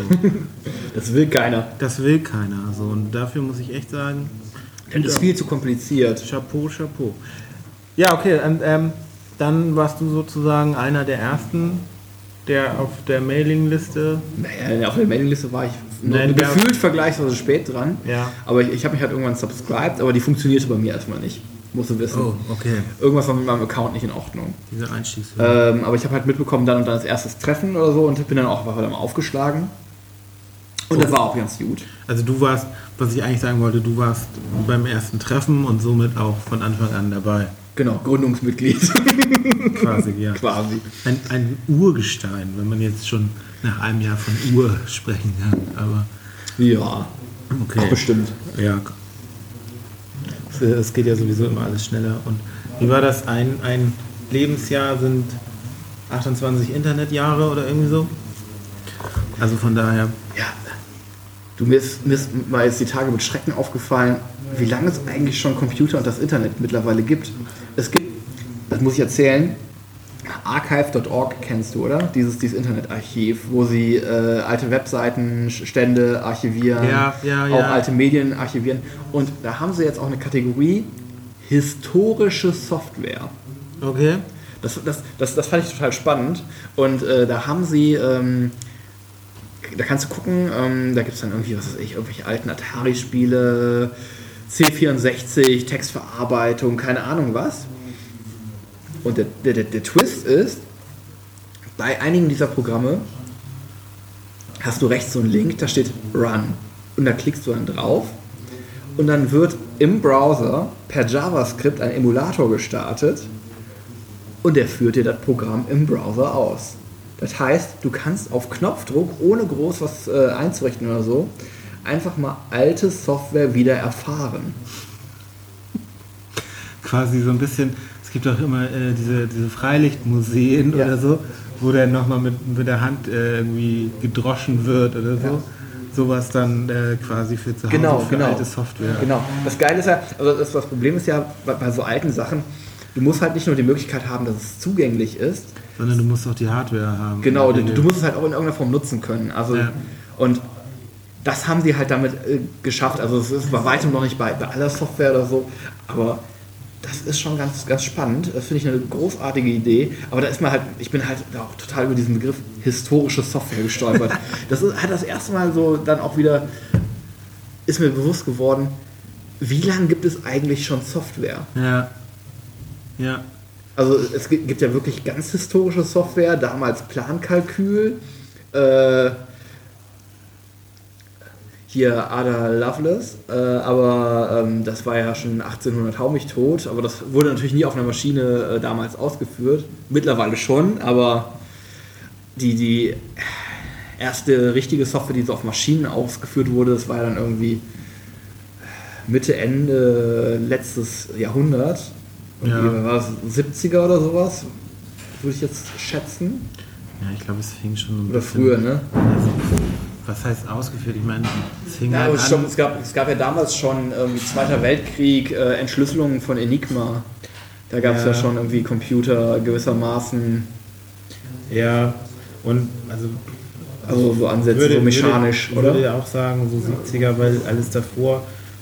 Ich finde immer, wenn das so im Labor und unter Laborbedingungen was stattfindet, klar funktioniert es dann, aber es funktioniert irgendwo, finde ich, immer noch nicht so richtig in echt. Ja. Also So. der, der große Durchbruch waren sicherlich die ersten Mikrocomputer. Ja, Die, also die ersten Heimcomputer. ja. Aber das geht ja auch schon wieder bis in die 70er zurück. Ja. Ähm, Das genau. ist natürlich mein großes Computerlexikon nicht dabei, sonst können wir das nachschlagen. Das große Databäcker Computer ABC. Nee, nee, nee, nee. Äh, Da- Data Becker ist, Data Becker ist übrigens pleite, habe ich mal gehört. Nein. Doch, Data Becker soll es nicht mehr geben, soweit ich weiß. Wo, wo, wo bekomme ich denn dann meinen Mail-Terrorblocker von Peter Huth her? Ja, ich, keine Ahnung, vielleicht äh, haben sie jetzt alles irgendwie unter Creative Commons gestellt oder so, aber ich Ja, den den gibt es bestimmt auf archive.org, das ist ja bestimmt auch schon historisch. bin, ich gucke das direkt mal nach. Ich bin aber mir ziemlich sicher, dass Data Becker, dass es die nicht mehr So eine Schande. Ja. Was gab es da noch? Es gab noch irgendwie. Äh, Data Backup, also ein online Wie hieß das? Sowieso und Technik Verlag gab es noch. Äh, Sowieso und Technik. ja, So. boah, komme ich jetzt nicht mehr drauf. Das schlug in die gleiche Kerbe. Data Bäcker. Ah. Data Backup gibt es noch, aber nur noch bis zum 31. März 2014. Oh, oh, oh. Also Teile der Firma sollen verkauft werden, falls du da Interesse hast. Jetzt vielleicht eine gute Gelegenheit. Ich muss mal Ähm, gucken, ob ich dann noch ein paar Bitcoins auf der hohen Kante habe. Aber ich kann dich beruhigen, der Support der aktuellen Softwareangebote soll nach Schließung weiterlaufen. Oha. Ja, also ganz ruhig. Die haben Support? Die haben Softwareangebote? Ja, ja, die, die, die. Die haben aber das war ja. Das, das, ich muss, Entschuldigung, da muss ich jetzt auch nochmal wieder ein bisschen aufholen, dass du was getriggert.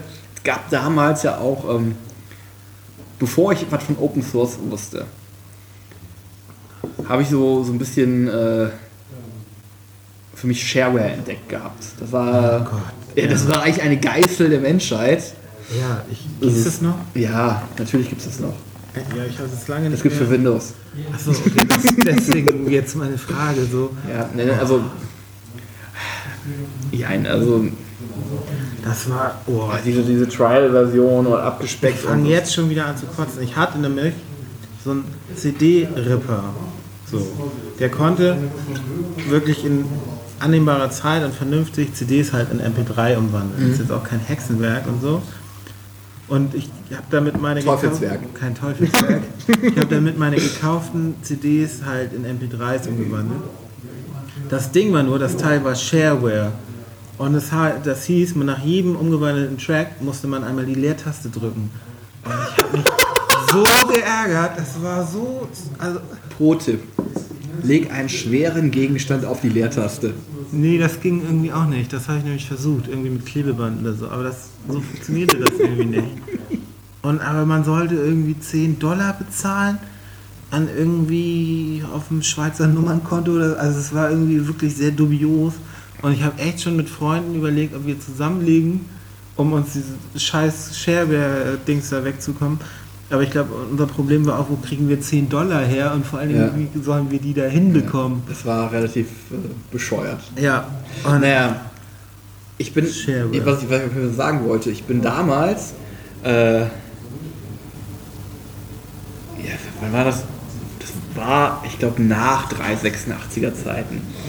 Ähm, da bin ich dann bei uns im, im Kaufhof, äh, hatten sie dann immer so, so, so ganz viele Stände und da waren einfach so Shareware-Schundbücher drin. Mit irgendwelchem Kram. Und die habe ich immer durchgeguckt und was ist da und ist da irgendwas Interessantes bei und irgendwelche Hefte und so.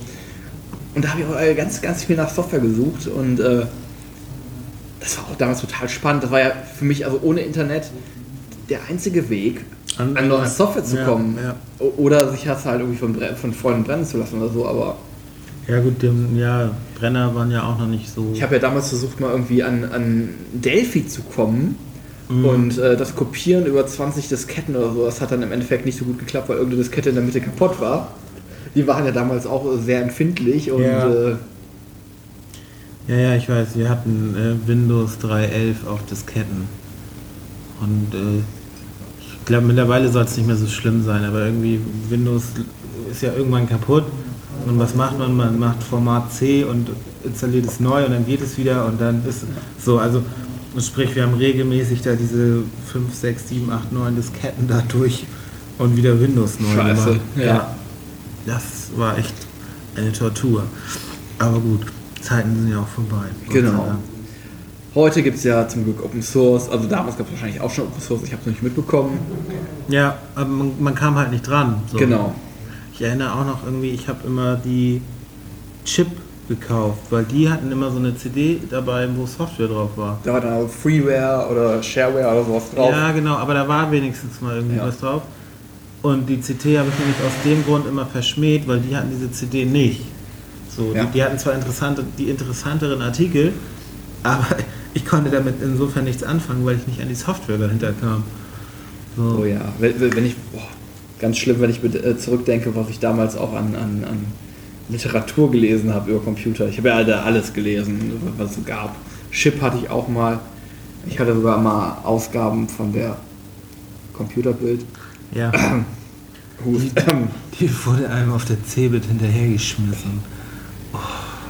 Alter, Ah, die gibt's immer noch. Ja, ja, ja, Wo, ja. Wobei ich mich frage, also mittlerweile hat ja echt jeder Internet und das, was da drin steht, da ist Wikipedia tausendmal informativer. So, also, Ich sag mal, wir, wir sind sicherlich nicht die Zielgruppe.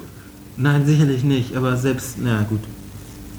Scheint ja genug, also wenn Leute noch Geld für Bücher von Dieter Bohlen haben, dann gibt es wohl auch Leute, die haben Geld für Computerbild. Was gibt's noch? Ähm, Ja, eigentlich waren wir wir waren Weil- mittlerweile äh, schon, schon, schon äh, im Jahr Freifunk- 2012 angekommen, glaube genau vor einem Jahr, Genau. als Freifunk wieder gegründet wurde. ich. Darauf müssen wir nochmal. Ach, Mist, jetzt ist das Dampfbier alle. Ja, aber guck mal, wir haben hier noch Was nehmen wir denn jetzt? Wir, wir haben hier noch das, das, das gute äh, Augustinerbräu München Dunkel. Wir haben hier noch ein, ein Hamburgs. Nee, Bamberg. Oh Gott, das, ich kann echt nicht mehr lesen. Bambergs Spezialität. Äh, kannst du das lesen? echt Schlenterler Rauchbier. Also mit Schlenter. Ein Rauchbier. Es ist ein Rauchbier, genau. Aus Bamberg, ja. Bamberg. Vielleicht, also nach, nach dem Dampfbier ein Rauchbier vielleicht? So? Vom- Dampfen zum Rauchen. Vielleicht gibt es dann irgendwie hier ein Glutbier oder so. Genau. Oh, das wurde schon. Und dann ein Plasmabier. Das wurde schon anno 1405 erwähnt. Ja, das machen wir jetzt mal auf. Ähm, Da hattest du abwechselnd mal einen Kronkorken. genau, aber es ploppt auch irgendwo. Ich schenk dir mal einen ein. Der Abend nimmt kein gutes Ende. Gott sei Dank ist heute Freitag. Ja, Gott sei Dank habe ich jetzt Urlaub. Auch schön. Zwei Wochen. Ich ähm, weiß nicht, bevor wir eigentlich richtig nochmal auf Freifunk eingehen. Das, das, das riecht so ein bisschen nach, nach, nach, nach irgendwie Schinken. Ja, vielleicht. Vielleicht Das ist krass. Das ist, nee, Speck. Aber so, so Ja. irgendwie geräucherter Speck oder sowas. Aber Das ist krass. Also das ist der Rauch. Wahrscheinlich Ja, total. könnte man auch genauso gut sagen, Speck riecht nach Rauchbier. Das ist alles eine Frage der Perspektive. Alles ist relativ. Prost. Ja, zum Wohle. Oh, das ist sehr dunkel. Oh ja. Ist aber, es ist klar. Ja, es ist glaube ich auch filtriert. Ähm, das auf jeden Fall. Das ist, ist wahrscheinlich bei dem gar nicht verkehrt. Äh, Du meinst, das wäre dann noch Rauchstückchen? genau, sonst wären da noch Rauchschwaben. genau. Es schäumt nicht so stark, perlt aber auch. Ja, auf jeden Fall.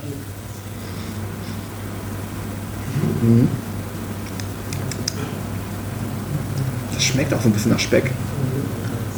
Ja, also so nicht, her, nicht so hopfig herb. Ne? Das ist krass. Das ist, das ist mal so ein ganz anderes. Ja. Ist so ein bisschen säuerlich, finde ich. Das kann ich gar nicht sagen. Nee. Ja, vielleicht ein bisschen, aber man riecht quasi den Rauch auf der Zunge. Ich glaube, für Vegetarier wäre das nichts. Weiß ich nicht. Also, Aber jetzt, jetzt, jetzt, ein bisschen lecker, jetzt ein bisschen leckeren Speck dazu. ja. So, du wolltest sagen, bevor wir jetzt wieder zu Freifunk Ähm, kommen. Ich wollte eigentlich nochmal, das, das ist vielleicht, weil ich Hintergrundwissen habe, ich finde dein, dein Hobby ähm, mit den Spielkonsolen eigentlich ganz witzig. Ach genau. Weil, ähm, also klar, Spielkonsolen so, aber ich glaube, ich habe noch nie so viele verschiedene. Also man muss dazu sagen, oder das kann man so sagen, du sammelst alte Spielkonsolen. Ja, also ich äh, habe ein Fable für, für alte Videospiele. Bin damals, äh, also meine, meine erste Konsole war damals das NES und das habe ich auch jetzt noch und äh, das funktioniert auch ganz hervorragend. Vergleich zu moderner äh, Videospiel-Hardware ist sowas halt auch robust. Ja. Hat mittlerweile auch schon eine Lötaktion hinter sich, äh, ist erweitert worden um ein Entwicklerboard mit USB-Anschluss. Okay. Gut, aber versuch das mal irgendwie mit einer PlayStation 4. Ja, das ist auch nicht so spannend. Nö, Das ist halt ein PC. ja, im Grunde genommen, ja. Genau. Nein, aber ähm, du hast recht, also ich hatte halt ähm, damals das NES und das habe ich halt auch nicht abgegeben. Also das äh, habe ich dann auch mit nach Kiel mitgenommen und ähm, es kam dann halt äh, peu à peu mehr, mehr dazu. Ich hatte dann irgendwie ein Game Gear und ähm, Game Gear ist von Sega, ne? Genau, das ist dieser Sega Handheld. Ja, der hatte damals ein Farbdisplay, das war im Vergleich zum Game Boy damals natürlich ziemlich cool, dafür war der halt extrem sperrig. Ja, ja, der doppelt so groß wie der Ja, Game Boy man mindestens. brauchte irgendwie sechs Batterien oder so, vollkommen absurd. Ja, ja, ja. Ein Riesenteil. Da gab es doch dann irgendwie so einen, so einen Tuner, für, dann konnte man Genau, dann Fernsehen gucken ja. und so. Eigentlich eine geile Sache. Das habe ich sogar auch noch, aber das Problem ist bei dem, also den Tuner hatte ich nie, aber den, den Game Gear, den habe ich auch noch. Ähm, Das Problem ist jetzt bei dem, das Display funktioniert nicht mehr so richtig. Die, also die Hintergrundbeleuchtung, die funktioniert noch. Aber irgendwie, du kannst auf dem Display halt nur noch ganz vage was erkennen. Also ich habe das auch schon mal aufgehabt und Okay. ich habe da, also ich muss, ich muss da wahrscheinlich, glaube ich, einfach noch mal ein bisschen hinterher recherchieren äh, im Internet. Ähm, das hat man ja heutzutage zum Glück, da steht dann drin irgendwie, ja, ähm, löt da mal das und das ein und dann geht das schon wieder oder so Ja. oder schmeißt den weg. Ähm, das andere ist, ist, er hat keinen Sound mehr. Und da habe ich tatsächlich schon eine Anleitung für gefunden. Nur, ähm, ich habe mir gedacht, bevor ich mich jetzt daran mache, den Sound zu fixen, äh, das nützt nichts, wenn ich auf dem Teil nichts sehen kann. Nee, das ist richtig. Ähm, und dann habe ich mir halt, irgendwann hatte ich einen, äh, einen N64. Ähm, Super Nintendo hatten wir übersprungen damals. Mhm. Ähm, und der N64, der, also den habe ich tatsächlich gar nicht mitgenommen. Den hat meine Schwester jetzt momentan. Ein bisschen schade. Mittlerweile ähm, hätte ich da schon mal wieder Bock drauf. Ähm, da ist auch ein bisschen blöd, die heute nachzukaufen. Also prinzipiell, also die Konsolen ist, ist nicht das Ding. Aber die, die, nee, auch die Spiele nicht. Ähm, die Gamepads. Das Problem ist, Ach so, dieser Joystick, dieser ne? Analogstick, die waren halt echt fragil. Also das war halt mal so ein Stück ähm, Nintendo-Hardware, was nicht so robust war. Normalerweise kannst du ja damit machen, was du willst und kriegst es nicht kaputt. Ja. Gut, bei den Gamepads leiern halt irgendwann die, die Tasten aus. Da äh, ist ja drin, diese, diese Gummipads mit den Kontakten, die runtergedrückt werden und die reißen irgendwann halt ein. Mhm. Aber da kannst du halt dann auch, äh, die kann man relativ leicht austauschen. Ja. Aber stimmt, die haben dieses äh, N64 Gamepad. Das sieht ja so ein bisschen aus wie so ein, so ein Star Wars Flugzeug. Ja, oh ja.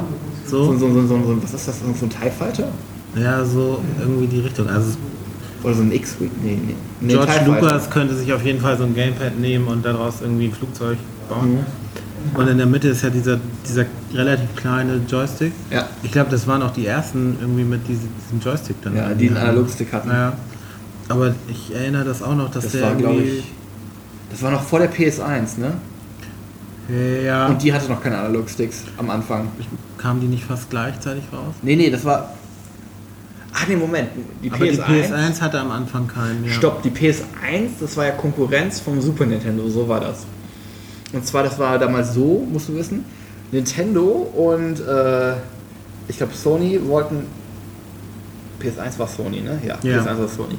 Ähm, die wollten damals zusammen ähm, eine CD-basierte Konsole entwickeln.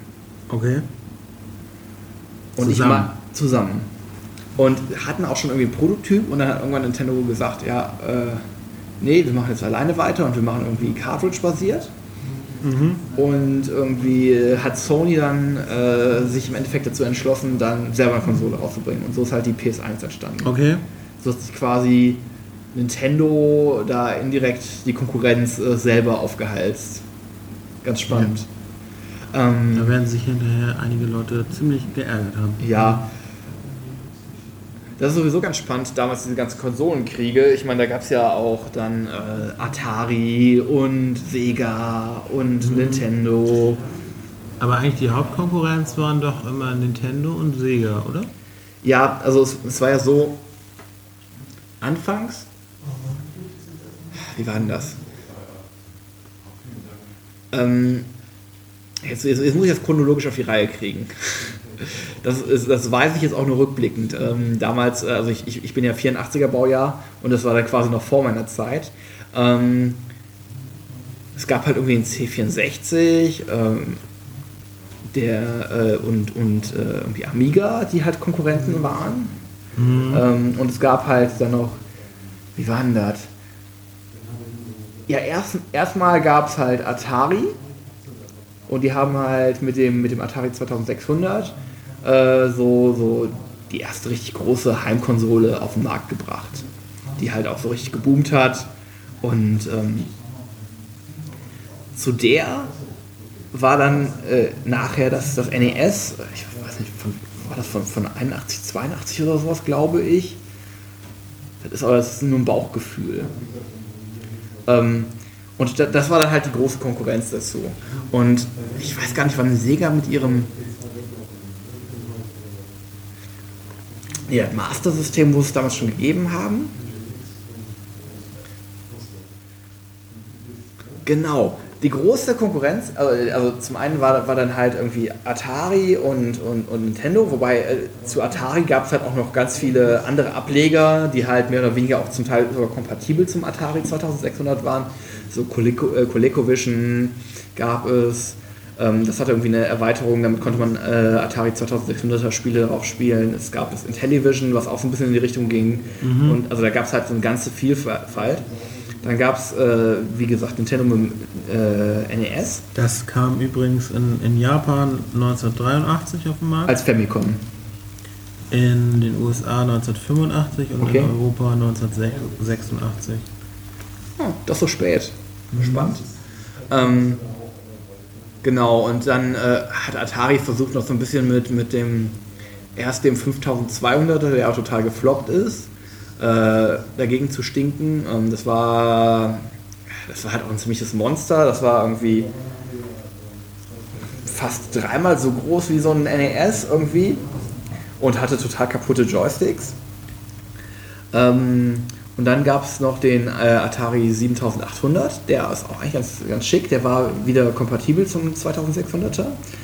Hatte ein bisschen bessere Grafik, konnte aber auch damals schon nicht gegen das NES äh, ankommen. Also der war da ja, schlechter. Aber da, es gibt übrigens. Ah, was ich vorhin Ja. meinte mit, ähm, Entschuldigung, äh, Nintendo 64 hatte den ersten Joysticks, stimmt so auch nicht. Ich sehe hier gerade, der Atari 7800er hatte das, den auch schon. Nee, der hatte aber erstmal einen. Äh, Der hat hier aber auf dem Steuerkreuz so Ja, das ist aber das, das, ähm, das war genau, das, das sind diese. Also ihr müsst euch vorstellen, das ist ähm, so, so, so ein Gamepad ähm, mit einem Steuerkreuz und zwei Knöpfen. Mhm. Und auf dem Steuerkreuz, also es war halt ein ähm, digitales, äh, also so ein D-Pad. Mhm. Und da war in der Mitte so, so, eine, so, eine, so, ein, so ein Gewinde und da konntest du diesen Joystick-Aufsatz draufschrauben. Okay. Das hat aber keinen wirklichen Mehrwert gegeben. Ich, also, Ah, okay. ich, ich habe so, sowas auch zu Hause, das kann ich dir vielleicht mal zeigen, wenn du Lust hast. Ähm, aber also, die, die sind nicht wirklich geil. Ja, okay. Also das war halt, aber das war halt kein Analogstick. Tatsächlich hatten aber, glaube ich, Okay, das ist vielleicht auch schwierig dann mit Der- der, der, der Atari 5200 hatte, glaube ich, Analogstick. Aber das waren halt auch, war eine echte Katastrophe. Also die Teile waren unzuverlässig, sperrig ähm, und insgesamt haben die die Konsole, glaube ich, auch relativ früh wieder vom Markt genommen. Ähm, dann, was ich sagen wollte, ähm, die große Konkurrenz kam dann ähm, in die andere Richtung auch, als ähm, also da gab es dann den großen Konsolenkrieg zwischen, zwischen Sega und Nintendo. Und ähm, da gab es dann, ich, ich glaube, war das. Wie war denn das? Es gab, es gab den, den, den NES und dann gab es irgendwie Sega Mega Drive. Ja. Und da war es ja so, äh, dass sie. Genau, da, da hieß es dann ja oh, hier Mega Drive, das ist 16-Bit und äh, NES ist nur 8-Bit und dafür äh, hatte irgendwie NES geileren Sound und irgendwie bessere Spiele und keine Ahnung, das war halt irgendwie quasi, äh, ja, Schwanz vergleichen. Mhm, ja, ja. naja, auf jeden Fall, ähm, so ging es halt so hin und her und dann hatte ja noch irgendwie, kam halt das Super Nintendo und dann hat Sega, äh, wollte halt den, wie hieß der? Die 64-Bit-Konsole von Sega. Ähm, das war nicht der Jaguar. Der Jaguar war von Atari und der war auch total flop. Äh, Dreamcast? Nee. nein, nein, nein, war nicht Dreamcast. Das Saturn? war äh, Saturn, genau, Sega äh, Saturn. Äh, das war ein, ähm, genau, und dann hat, das war eine 32-Bit-Konsole im Endeffekt, genau. Und sie haben, ähm, bevor sie die auf den Markt geworfen haben, also ihr müsst wissen, für, für den, für den, für den, für den, ähm, für den, äh, fürs äh, Mega Drive, in den USA hieß es glaube ich Genesis, ähm, gab es zunächst so eine CD-Erweiterung, die konnte man seitlich irgendwie anstecken. Und dann gab es äh, später noch eine 32-Bit-Erweiterung, die hat man quasi in den Cartridge-Slot ges ähm, gesteckt. Das war dann wie so ein UFO da oben drauf und da konnte man wiederum die 32-Bit-Spiele äh, einstecken.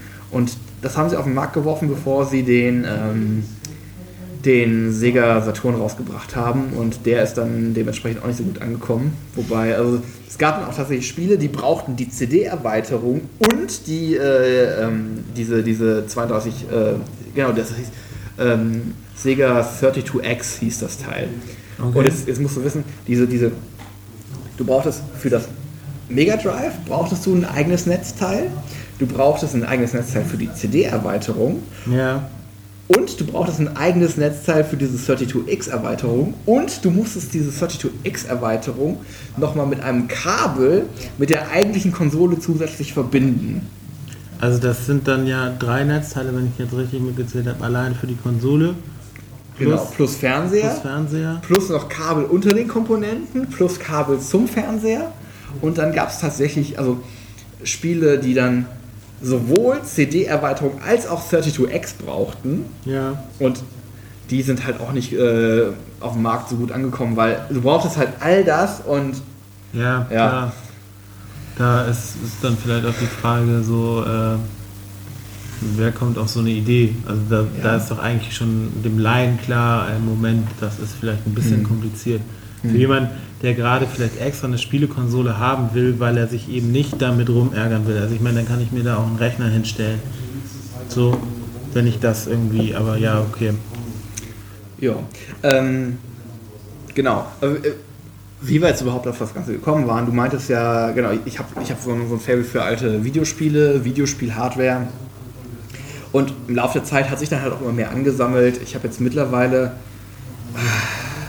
glaube, das letzte Mal, als ich gezählt hatte, waren es gut zweistellig viele Konsolen. Also, ich kann mal ganz kurz durchgehen. C64, Atari 2600, Atari 7800, NES, einen NES-Clone, der ist leider kaputt. Äh, ich habe so eine NES-Demo-Unit, das waren diese Teile, die ähm, damals in Kaufhäusern standen, wo du irgendwie zwölf Spiele drin hattest und durchschalten konntest. Ähm, So ein bisschen wie so eine Jukebox. Genau, so ein bisschen wie eine Jukebox, genau. Eigentlich ein schöner Vergleich. ähm, genau, ich habe ich hab mehrere Gameboys, ein Game Boy Color, ein, äh, genau, ich hatte gesagt, ein ähm, Game Gear, Sega Master System, Sega Mega Drive, äh, ne- ein Super Nintendo, Wii. ja, da bin ich noch nicht. Ich versuche gerade so, so ein bisschen strukturiert durchzugehen. Ich habe einen Intellivision, ich habe eine PS1, eine Xbox 1, N64 hat meine Schwester, hatte ich gesagt. Ähm, genau, ich habe eine Wii, eine Wii U, eine Ouya. Äh, Tipp, nicht kaufen. Ganz, ganz, ganz schlimmes Gerät. ähm, also kann ich wärmstens nur von abraten. Ich glaube, ich sollte einfach mal, man könnte eine eigene Sendung darüber machen, nur darüber ranten. Äh, ja, also äh, nur kurz zur Info. Äh, man braucht eine Kreditkarte, um das Teil in Betrieb zu nehmen. Äh, man wird von denen ziemlich gegängelt. Man braucht muss einen Account freischalten. Irgendwann wird man, bekommt man ein Update aufgezwungen, muss neue AGBs akzeptieren und wenn man das nicht tut, kann man nicht mehr weiterspielen. Ähm, das Teil ist verbuggt bis zum geht nicht mehr. Ähm, was ich halt daran auch irgendwie echt ätzend finde, ist, also ich habe mal irgendwie, als die Geld eingesammelt haben, so ein, so ein Video gesehen. Also Geld eingesammelt im Sinne von Kickstarter. Ja, genau, genau. Da habe ich so ein Video, da hatten sie irgendwie so ein Video, ähm, wo sie da irgendwie gezeigt haben, wie toll sie ihren Controller entwickeln. Ja. Äh, und als ich dann irgendwie bei dir mal diesen Controller in der Hand hatte, ähm, ja, das hätten sie sich auch irgendwie sparen können. Genau, der bleibt irgendwie deutlich hinter den Erwartungen zurück, dafür, Ja. dass der so gehypt wurde. ja. Also der fühlt sich sehr billig an. die Entwicklung hätte man sich sparen können und da hätte man sich auch im Kaufhaus irgendwie 10 Euro bei Saturn, der Controller taucht fast noch mehr. Ich habe dann nochmal jetzt von der Wii U den, den, den Pro-Controller hergenommen und den einfach nochmal dagegen gehalten. Und der ist so viel runder. Und ich glaube, der ist sogar noch, also preislich tut er sich nicht viel. Um, also der, der fühlt sich wirklich an, einfach an in der Hand wie Butter. Und der äh, von der Wii U, gut, der hat halt ein Touchpad, das hat er, der, der, äh, Quatsch, der von der Uya, der hat ein Touchpad, äh, das hat er von der Wii U nicht. Aber das Touchpad ist halt scheiße, unpräzise und du merkst nicht, wann du mit den Fingern aus dem Touchbereich rausgehst. Das heißt, du bist ständig raus und irgendwie, ja, das ist halt, das ist eine nette Idee, aber Die Umsetzung ist irgendwie Ja. Grütze. genau, das Gegenteil von gut ist gut gemeint. Ja. Also, Und oh, wo wir gerade dabei sind, äh, zu lästern und zu- ranten, eine Anekdote habe ich noch. Ich habe jetzt auf äh, Twitter auch ähm, gesehen, ähm, sie hatten halt für die, die es damals per ähm, äh, Kickstarter gebackt haben, äh, unter anderem als ein Präsent irgendwie gravierte Controller. Und ähm, dann konntest du halt da irgendwie so über so ein, so ein Webformular anscheinend dann irgendwie ähm, den mitteilen, was du haben möchtest. Und das hat auch brav irgendwie Unicode akzeptiert. Und dann haben die Leute irgendwie die, die, die Controller bekommen und da war dann das Encoding kaputt. Das heißt, sie haben da auch nicht mehr nochmal irgendwie äh, Qualitätskontrolle gemacht oder so, sondern haben es einfach schön rausgeschickt und haben sich damit mal wieder voll in die Nesseln gesetzt. Also da haben sie irgendwie ein Talent für. Hm, Ja, das ist irgendwie, ich finde das auch irgendwie eigentlich, ich habe das halt auch irgendwie mitgekriegt und mir dann auf Kickstarter angeguckt und dachte echt, boah, ey, das ist echt eine coole Sache. So. total. Ähm, aber also wenn ich so sehe, was dabei rausgekommen ist, bin ich auch echt enttäuscht. Und dann finde ich halt, ähm, wenn jetzt das Argument ist, naja gut, das Ding kostet auch irgendwie nur 100 Euro, dann muss ich ehrlich sagen, ja gut, dann zahle ich lieber 150 Euro oder 200 Euro, habe dafür aber auch was, was wirklich funktioniert. Du kriegst auch für 100 Euro Dinge, die funktionieren. Ja, okay. Ja, aber hm, jetzt sag ja, pass auf, für einen vernünftigen Controller oder so. Ja. Aber also das finde ich ist echt. Also du zahlst ja erstmal nur für die Konsole 100 Euro. Also gut, ein Controller ist dabei. ja, okay. Aber ja. Und dafür, dass sie so hackable sein sollte oder so, Ja, das ist irgendwie. ist das auch insgesamt recht enttäuschend. Gut, es gibt da mittlerweile äh, irgendwie Leute, die Debian drauf installieren und irgendwie Custom ROMs und Stuff, aber naja. Ja, das ist irgendwie so ein bisschen, finde ich auch total schade, irgendwie, dass man das irgendwie, so- das, so habe ich das wahrgenommen, als hier irgendwie eine Konsole von Nerds für Nerds Ja. und dabei rausgekommen ist irgendwie so ein bisschen doch mehr oder weniger so closed, ein closed Ja. System. Irgendwie diese Kreditkartennummer finde ich irgendwie wirklich richtig übel. Ja, so, also, Total. Und das, das, das Geile ist damals, also als ich die dann, ich habe mir die ja auch nicht aus Deutschland bestellt, die, in Deutschland gibt es sie ja immer noch nicht. Ich habe sie ähm, aus England bestellt gehabt, ähm, habe sie dann in Betrieb genommen, musste mir einen Account anlegen, habe beim Account anlegen keine AGBs gesehen, keine Datenschutzbestimmungen, musste Kreditkartendaten angeben. Tipp, wenn ihr es doch machen wollt, die UJA schluckt auch Testkreditkartendaten. Ähm, einfach mal äh, ein bisschen googeln, das findet man schon. Ähm, sollte man natürlich dann keine Käufe drüber tätigen, klar. Äh, und ähm, das ist das eine. Und dann, genau, dann wirklich die Tage kam dann äh, ein Update, was ich nicht verhindern konnte. Und nach diesem Update haben sie mich dann quasi gezwungen, AGBs zu akzeptieren, wo ich dann erstmal gesagt habe, ne, ihr habt mir die am Anfang nicht, nicht angezeigt, also deny ich erstmal. Zack, wurde ich ausgelockt. Ich musste jetzt erstmal wieder ewig meine ähm, Daten raussuchen, aber also, ich konnte dann mit der Konsole auch erstmal wieder nichts machen. Mhm. Also das, da ist echt Sätzen 6. Und ich meine, gerade irgendwie dieses Jahr, letztes Jahr, die, äh, wo Sony da regelmäßig ausgeraubt wurde und irgendwie, ähm, weiß ich nicht.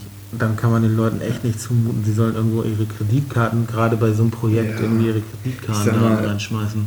Gut, alternativ kannst du es auch mit, ähm, es gibt diese, diese, Diese diese Prepaid. Prepaid-Geschichten, genauso diese, diese, diese, diese Gutscheine, die du einlösen kannst. Aber äh, also die gab es halt in Deutschland jetzt noch nicht.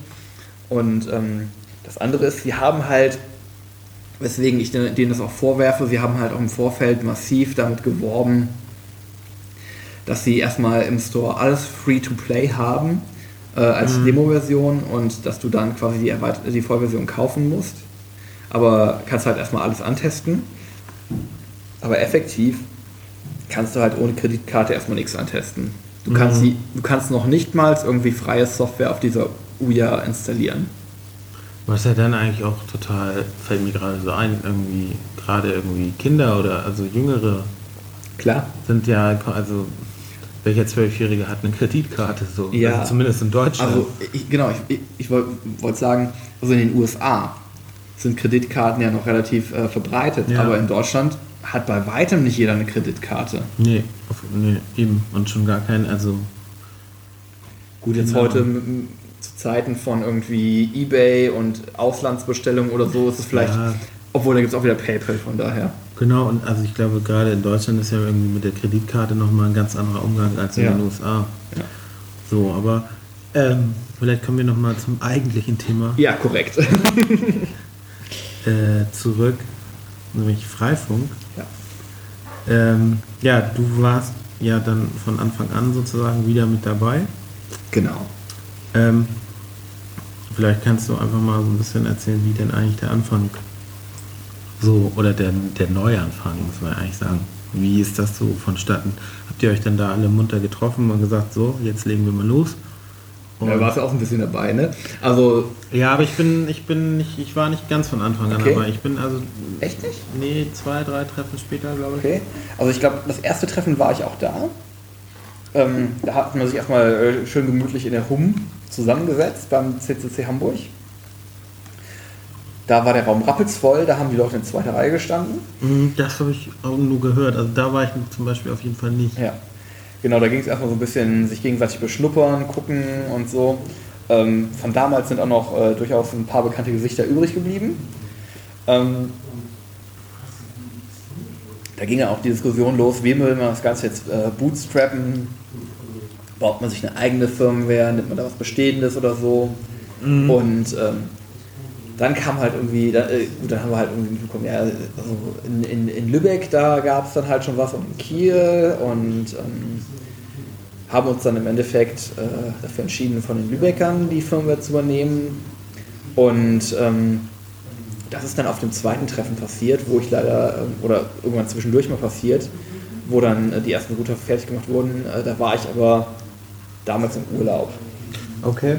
Ach so, ich, ich dachte nämlich zum Beispiel mal, dass auf dem ersten Treffen auch schon gleich Leute aus Lübeck waren und sozusagen. Nee, ich meine nicht. Also ich meine, das war so ein bisschen, oder vor, es kann sein, dass es vor dem ersten Treffen, dass die mal irgendwie im, äh, am, am Chaos-Dienstag oder so vorbeigeschaut haben. Das kann ich jetzt gar nicht mehr genau sagen. Da müsste man mal in den Mailinglistenarchiven äh, quasi äh, ein bisschen Archäologie betreiben und den einen oder anderen Shitstorm ausgraben. Ähm, genau. Und dann hat sich das so entwickelt. Ähm, dann war ja auch, also das war jetzt Ende November. Ähm, und im Dezember war ja dann auch schon ähm, ein großes Kongress. Und bis dahin ähm, hatten wir dann schon die, die erste modifizierte Firmware, also angepasste Firmware für Hamburg am Start. Die haben uns die Lübecker halt noch als, mit äh, erstellt. Wir hatten damals auch noch kein eigenes Gateway. Genau. Ähm, das haben, da haben uns die Lübecker damals Mühlentor quasi äh, halb geliehen. Ähm, das hat dann auch bis nach dem Kongress noch gedauert, bis wir dann irgendwie mal ein zweites Gateway am Start hatten. Also das erste eigene dann. Und ähm, da, das, das ging dann aber doch irgendwann relativ schnell, dass wir dann irgendwie erst drei, dann vier, dann irgendwann fünf Gateways hatten. Ja, ich glaube, es gab ja diese Veranstaltung im Beta-Haus. Ja, die hat, glaube ich, ganz gut geholfen. Ne? Ja, also das war auf jeden Fall. Aber das war auch schon irgendwann erstes Quartal. Das 2013? müsste so Februar, März irgendwie Ja. gewesen sein. Mhm. Also, genau, ich weiß nämlich auch noch, ich war dann auch auf einem der ersten Treffen da und ähm, ich hatte schon mal viel, viel früher versucht mit einem Kumpel irgendwie so das hier auf die Beine zu stellen. Und wie gesagt, wir hatten dann auch immer die Antwort gekriegt, nee, Freifunk ist tot, lass die Finger davon. Anscheinend haben die Antwort viele bekommen. Ja, Das ist so ein bisschen frustrierend. ja, das ist im, also ja, okay, aber auf der anderen Seite finde ich es dann auch wieder cool, wenn ich jetzt so sehe, was daraus Ja, geworden ist. total. Und ähm, wir waren dann in, in Berlin auch zum Wireless Community Weekend so und ähm, haben halt mitgekriegt, so was in anderen Städten freifunkmäßig einfach geht. Und dann gab es das hier auf einmal wieder und ich weiß noch, ich, irgendwie ging es dann auch um eine Sammelbestellung, aber ich konnte das auch irgendwie nicht abwarten und bin direkt irgendwie zu K&M, glaube ich, gerannt und habe mir einen Router geholt, so, weil ich dachte, oh geil, jetzt sofort. Ja, ich habe mir auch von meinen Eltern irgendwie zu Weihnachten nochmal zwei Router schenken lassen oder so. Und aber da war halt das Problem noch irgendwie, dass die Firmware, das lief noch alles über Mühlentor und ähm, da wurde irg- irgendwie der VPN-Schlüssel musste irgendwie wahnsinnig kompliziert, oder was heißt wahnsinnig kompliziert, musste kompliziert eingetragen werden. Und das hat Das war doch so, dass das am Anfang noch über die Lübecker Mailingliste ging, weil das irgendwie auf dem, auf dem Mühlentor lief. irgendwie so, ja. Und das hat aber irgendwie nicht funktioniert und ich habe echt jeden Tag wieder Freifunk angeklickt, so ver hat sich verbunden, aber es gab keine Internetverbindung. Hm, Mist. So, ja, aber Das war auch am Anfang echt anstrengend. Auch dieses, dieses äh, so von Lübeck abhängig zu sein. Es war total gut, dass die uns so geholfen haben. Da bin ich auch total froh drüber. Ähm, und wir sind leider auch immer noch äh, zu viel von denen abhängig. Ähm, in der Form, dass wir leider äh, keine eigenen äh, Firmwareentwickler haben. Ähm, das wäre nochmal ganz schön. Also, Ja. liebe. Zuhörer, ein Aufruf. ein Aufruf, genau. Wer Bock hat, irgendwie OpenWrt oder Firmware zu hacken, äh, bitte melden. F- Firmwareentwickler ganz, ganz, ganz dringend gesucht. Genau, wir- wir bieten eine Community von, von netten Menschen und äh, Wir haben Bier wir haben Bier und es gibt und Mate. Lob und Anerkennung. Genau. Karma gibt es auch noch. Es gibt, es gibt Ruhm und Ehre. Genau, äh, ja. Genau. Das wäre eigentlich mal schön, wenn sich da Leute noch irgendwie ein bisschen reinhängen können. Ah, genau. Ein wichtiger Meilenstein war sicherlich auch ähm, auf dem äh, 29C3, der erste äh, Chaos Communication Kongress äh, in Hamburg. Nee, nee, nee, nee, nee. Doch. Also der erste jetzt in der Neuzeit. Ja, okay. Wieder. Entschuldigung. Ich, ich, Da, da können wir uns. der erste einigen. im CCH. Natürlich die, die, die Ursprünge äh, Ja. Eidelstädter Bürgerhaus. Genau. Da wollte ich jetzt keinem Unrecht tun. Nein, nein. Das ist ich glaube, da muss ich erstmal irgendwie äh, Abbitte leisten. Ähm, Mein Herzschrittmacher musste auf Hochtouren. Genau. Ähm, das war halt äh, ganz schön, da mal mit allen zusammenzukommen und da habe ich mich dann ja auch mal ähm, zwischen äh, Schlafmangel, ähm, Reizüberflutung und äh, einer Überdosis äh, Fritz-Cola, glaube ich, ähm, hingesetzt und äh, im, im Wahn quasi unser ähm, Knotenregistrierungsformular zusammengehackt, das auch heute noch fast unverändert läuft. Und- also jetzt ein bisschen, ein bisschen designtechnisch überarbeitet, aber Ja, es läuft und läuft und läuft. ich glaube auch, ähm, das ist so ein, so ein kleines Detail eigentlich, was auch jetzt nicht so unbedingt viel Beachtung findet, aber ich glaube, das ist ein ganz, ganz wichtiger Schritt gewesen. Einfach auch für ähm, den Erfolg des Projekts. Weil Oh ja. dadurch einfach diese Anmeldung wahnsinnig einfach ist. Also ich muss mit keinem mehr irgendwie direkt Kontakt, ich muss keine E-Mail-Adresse mehr irgendwo hinschreiben, sondern ich kann das wirklich Mich nicht auf irgendeine ominöse Mailingliste Genau, subscriben. ich kann total Men eine riesen Menschenphobie haben, was weiß ich, ja, und kann trotzdem irgendwie mitmachen. Und ich sehe innerhalb von fünf Minuten halt ein Ergebnis. So. ja, Das finde ich halt ist auch immer wichtig. Ich meine, du schreibst irgendwo eine E-Mail hin und du weißt auch nicht, hat er sie jetzt gelesen, hat er sie überhaupt bekommen, du hörst nichts mehr und dann funktioniert es oder vielleicht auch nicht. du richtest deinen Knoten ein, äh, äh, registrierst den, drückst F5, F5, F5, F5, F5 oder ist mein Knoten wunderbar. Genau. Und das, ähm, da habe ich auch mit jemandem drüber gesprochen, die meinte halt auch so, also für sie war das halt so, sie hat davon gehört, hat ihren, den Router bekommen, hat sich den eingerichtet und es funktionierte gleich so. Sie hatte gleich ein Feedback, ähm, was ich denke, was total wichtig ist. Ja. Total. Also an dieser Stelle ähm, ein Lob auf das Formular. es sei jeder, Ja. jeder Es Community empfohlen. leider immer noch äh, zwei große Unschönheiten. Das eine ist, ähm, dass man leider immer noch ähm, Knoten doppelt eintragen kann, also doppelt im Sinne von gleiche MAC-Adresse oder gleicher VPN-Key. Mhm. Das sollte dringend TM mal irgendwann äh, angegangen werden, beziehungsweise.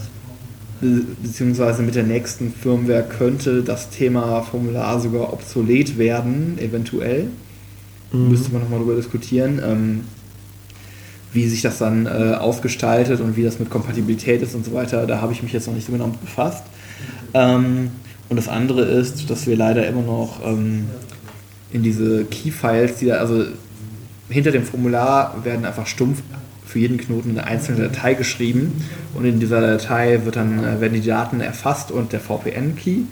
Und ähm, ich würde lieber diese VPN-Schlüsseldateien von den restlichen Daten trennen und die irgendwie separat in der Datenbank oder sowas speichern, ähm, damit halt die nicht zu sehr hin und her kopiert werden müssen. Mhm. Wobei an, an dieser Stelle ist vielleicht auch mal wichtig zu sagen, dieser VPN-Key, der da übertragen wird, das ist der öffentliche Schlüssel. Genau. Weil irgendwie es gab schon öfter Leute, die meinten, haha, hier so ein VPN-Key, schön erstmal übertragen im Klartext, das ist ja auch total sinnvoll.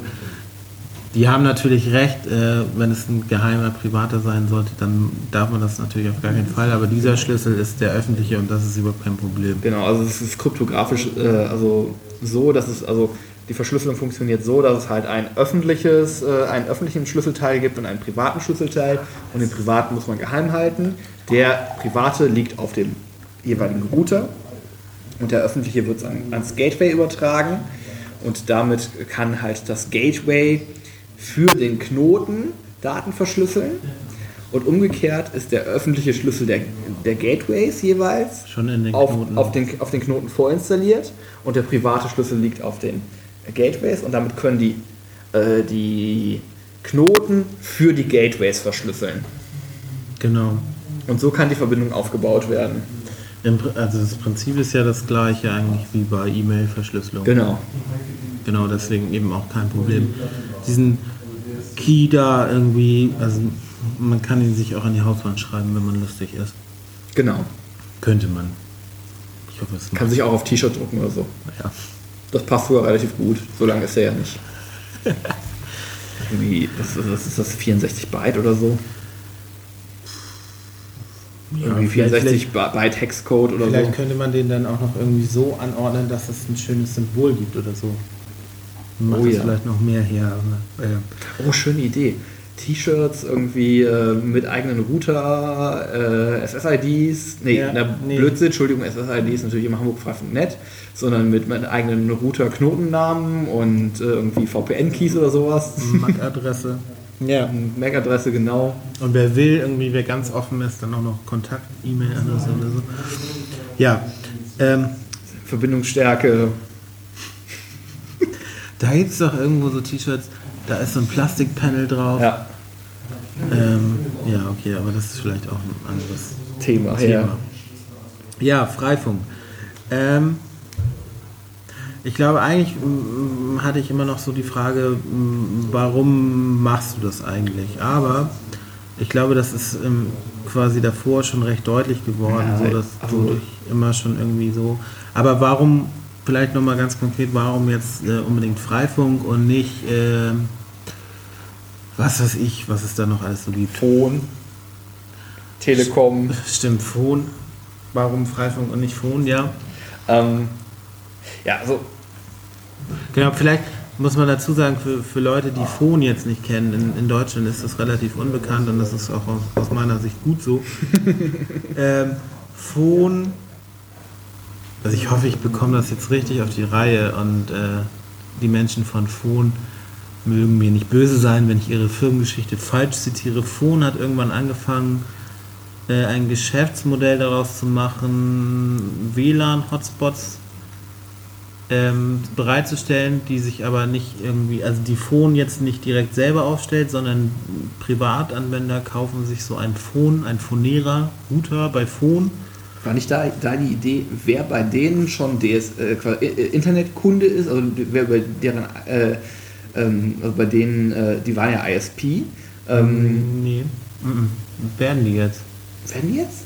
Verwechsel ich das? Werden die jetzt? War da nicht die Idee, den privaten Anschluss, den man hat, dann noch freizugeben? Das ist, das ist die Idee, aber mit ISP hatte das erstmal noch nichts zu tun. Die Telekom hat sich da jetzt irgendwie eingekauft. Nee, nee, aber also jetzt nicht in Deutschland, sondern Es gibt in anderen Ländern, ähm, ich, das war doch auch diese Poneras. ja, also ich bin mir jetzt nicht hundertprozentig sicher, aber relativ in Portugal ist es zum Beispiel so, dass du quasi mit deinem DSL-Anschluss kriegst einen Router und der macht automatisch einmal dein eigenes WLAN und ist schon gleich so ein offenes Genau. Netz. Da, da, da war doch die Idee, irgendwie, dass du das machen kannst und dann kannst du, wenn du, da, wenn du das machst, kannst du es auch bei anderen nutzen, war, glaube ich, die ursprüngliche Idee. Genau, da, da, genau, das ist halt auch die Idee, dass du halt, wenn du selber, ähm, das war aber auch in Deutschland, in Deutschland, soweit ich weiß, war es erstmal die Idee, dass Privatleute halt sich diesen Router, diesen Phonierer dahin stellen und dann so einen Hotspot betreiben und zum einen dann darüber halt irgendwie in Anführungsstrichen Geld verdienen können, wenn sich da Leute verbinden und ähm, moin Moin. und ähm, surfen, so. Oder, ähm, jetzt bin ich, Entschuldigung, wir sitzen hier im Traktor und es kam gerade jemand rein.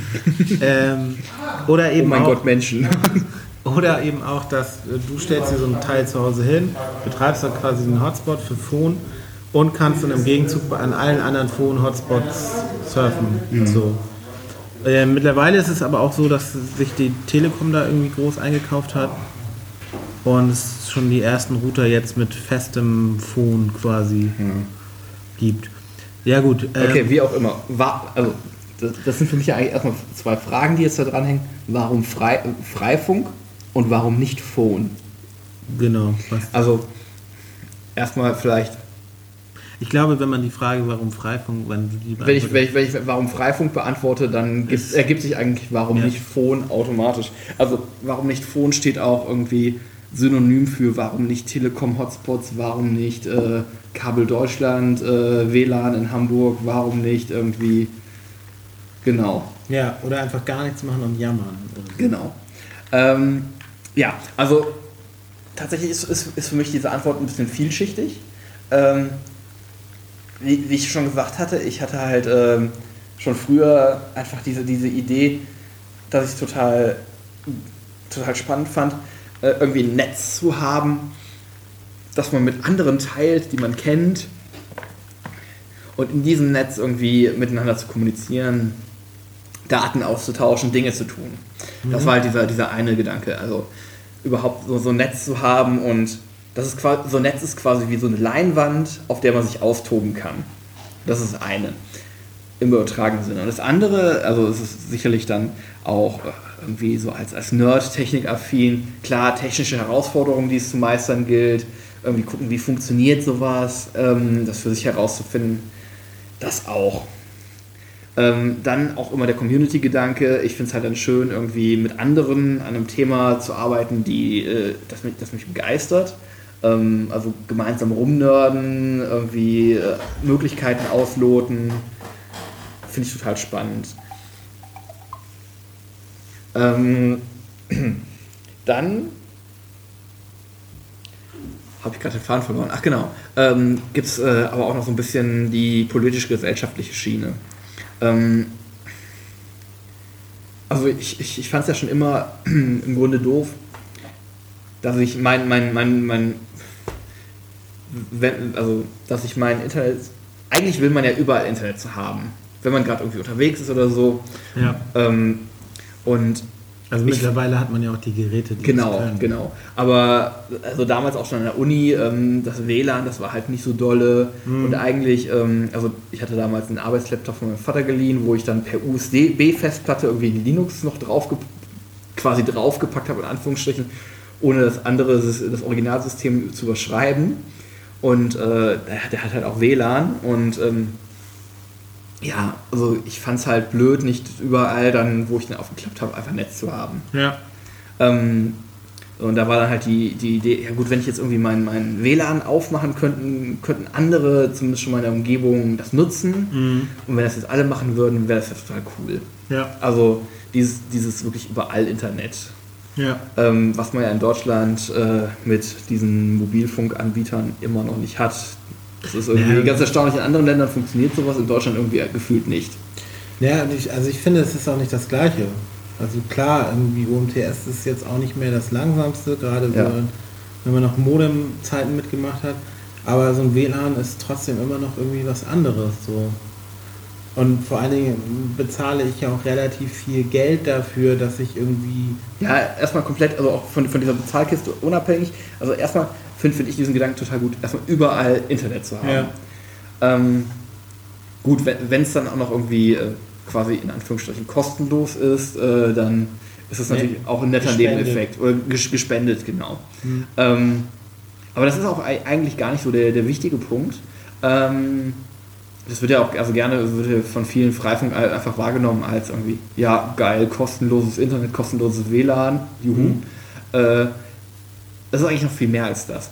Und ähm, ich, was ich auch total schön finde, ist jetzt auch dieser Gedanke, also bleiben wir erstmal noch beim Gedanken Internet. Mhm. Ähm, wenn ich jetzt irgendwie bedenke, es gibt ja auch Leute, die sich einfach auch kein, die, die einfach keinen Internetanschluss bekommen können, weil sie zum Beispiel Schufa-Einträge haben oder weil sie es sich äh, stumpf nicht leisten können, weil sie von Stütze leben und irgendwie gucken müssen, dass sie damit über die Runden kommen. Das, das denke ich halt auch. Man muss halt auch immer gucken, irgendwie. Also klar, uns ist so ein Internetanschluss auch relativ viel wert. Ja, So, aber es gibt eben auch Menschen, für die sind äh, 39 Euro im Monat eine Menge Geld. So. lass es 9 Euro sein für so einen für so einen Effen 500 äh, Megabyte äh, Mobiltarif oder sowas. Ja gut, aber auch 9 Euro sind irgendwie Richtig, genau. viel Geld. Genau, also das wollte ich sagen. Se selbst das ist für manche äh, eine Hürde. Genau. Und ähm, darum finde ich, also das ist als auch schon diese, diese menschliche Schiene. Man teilt, was man hat und ähm, dadurch ähm, profitieren im Grunde alle. Hm. Dann, was ich halt auch sehe, ist, ähm, ja, technisch ist es halt auch ganz nett, wenn ich zum Beispiel selber meinen Anschluss freigebe und meine Nachbarn das auch tun. Dann habe ich natürlich auch so ein bisschen Redundanz, wenn jetzt mein äh, Internetanbieter mal wieder auf die Idee kommt, nachts, äh, auch wir machen jetzt mal irgendwie Maintenance Downtime. Ja, ja, um, um, um, um halb eins surft ja eh keiner mehr. Genau. Jetzt können wir mal. Genau. Sollen sie doch bitte tagsüber um, 12 machen oder so, da bin ich arbeiten, das ist mir egal. Ja. Also, was ich ganz spannend finde, sie kriegen es hin, mir Werbung zu schicken und kriegen es nicht hin, mich vom Newsletter abzumelden, aber sie kriegen es nicht hin, ähm, mir mal eine Benachrichtigung zu schicken, du, wir planen da eine Downtime morgen, äh, weißt du Bescheid. Ja. Ähm, genau, und da ist halt auch ganz schön, wenn die Nachbarn das halt auch äh, Freifunk machen, dann äh, hat man halt das Problem nicht. Ähm, weil dann kann man ja bei den Nachbarn mitsurfen, solange man selber irgendwie offline ist und umgekehrt. Ähm, andererseits, also das ist halt erstmal so diese, dieser Gedanke, Aspekt mit dem Internet. Was auch noch ist, äh, irgendwie, ich finde ich es sehr schön, dieses Bild, das habe ich äh, mir aus Kiel, äh, also das habe ich in Kiel aufgeschnappt. Ähm, ich glaube, in Kiel habe ich auch das erste Mal so richtig äh, wieder Kontakt zu Freifunk gehabt. Äh, da war ich auf einem, auf einem Barcamp, auf einem Kieler Barcamp und da gab es einen Freifunkvortrag und ähm, denjenigen, der das gehalten hat, kenne ich auch ganz gut, noch aus der Top Point und ähm, er hat halt ganz, ganz schön diese Analogie gebracht. Ähm, Freifunk ist das digitale Glas Wasser für den Reisenden. Also auch nicht nur Leute, die halt in deiner Umgebung wohnen, sondern auch wenn jemand an der Bushaltestelle ist oder wenn er aus einer fremden Stadt kommt oder so und Mhm. gerade einfach Netz braucht und es findet, das ist einfach super. Ja. Also für Ja. Touristen, für Ja. also einfach für jeden. Jeder darf mitmachen. Ja. Und also dieser offene Gedanke, der ist halt auch total wichtig und ich finde, der zieht sich auch bei Freifunk überall durch, durch alle Ecken. Ähm, das ist was, was, was mich auch total begeistert. Also jeder kann mitmachen, jeder kann sich so, einen- so einen Knoten hinstellen, wenn es wenn, geht. Ähm, und wenn sich jemand das nicht leisten kann, dann findet sich bestimmt jemand, der irgendwie eine Patenschaft übernimmt und ihm den Router spendet oder so, Mhm. um eine Ecke zu überbrücken. Ähm, jeder ist bei den Treffen willkommen und jeder kann sich einbringen. Ähm, das finde ich so schön. Ähm, jeder kann, kann ei- eigene Ideen einbringen. Das passiert leider immer noch viel zu selten. Also ich, ich fände es total gut, wenn, wenn Leute einfach ankommen, du, ihr habt dieses geile Freifunknetz und ich würde gern mal das und das machen. Lass uns das mal irgendwie an den Start kriegen. Ich würde darin Ja. gerne irgendwie Freifunkradio machen. Ich würde darin gerne meinen Nachbarschaftsblog betreiben. Kann mir jemand helfen? Ja. Ich möchte, möchte hier eine Katzenwebcam installieren. Ich möchte ähm, mit, meinen, mit meinen Kumpels äh, daddeln. Ich möchte Ja, also äh, so, so Freifunk quasi als Grundlage, um einfach coole Sachen zu machen. Also es ist, es, das, das eine ist ja bei Freifunk diese, diese technische Grundlage, das ist die eine Ebene, aber dann gibt es halt noch darüber diese Metaebene, wo, wo, du, wo du wirklich einfach, die, wo du hast die Infrastruktur und fängst dann an, sie zu nutzen und Internet ist dann vielleicht auch nur ein Dienst von vielen und diesen Gedanken finde ich halt total spannend. Was kann man denn machen? Ja, und da ist vielleicht auch erstmal vielleicht noch so vorweg oder als kleinen Einwurf, es kann wirklich, also das finde ich persönlich total geil, es kann wirklich jeder kommen. Ja. So, ich muss nicht Informatik studiert haben, also wie du halt sagst, so, wenn du eine gute Idee hast, komm einfach vorbei und sag, pass auf, Ja. ich habe hier irgendwie eine super Idee, ich bin aber Taubenzüchter, so tut mir leid, ich habe nur die Idee, aber wie ich umsetzen Ja. kann, weiß ich nicht. Und da findet sich bestimmt jemand, der sagt, alles klar, die Idee finde ich super, ich kann dir helfen, sie umzusetzen. Genau. Und dass da wirklich jeder kommen kann. Und Genau. Und irgendwann meschen wir dann über Brieftauben. Also, ja. Ähm, In Konkurrenz mit diesen Google-Ballonen dann. genau. Ähm, So, und das ist aber jetzt auch wieder nur so, so, so, ein kleiner Aspekt von dem, wes weswegen ich ähm, Freifunk gut finde. Es gibt ja noch einen ganz wichtigen Punkt, das, und da kommen wir jetzt langsam ein bisschen in die ähm, politische Ecke. Ähm, ich mache Freifunk halt nicht nur aus Begeisterung, sondern irgendwo auch aus Notwehr. Ja. Also das Problem ist ja, ich weiß nicht, ob ihr das mitbekommen habt, in, in Deutschland, äh, da läuft es mit dem Internet ja nicht so dolle. Also da gibt es dann halt immer wieder Politiker, die dann auf die dollsten Ideen kommen. Och, wir machen mal äh, Vorratsdatenspeicherung, oh, wir machen mal Stoppschilder.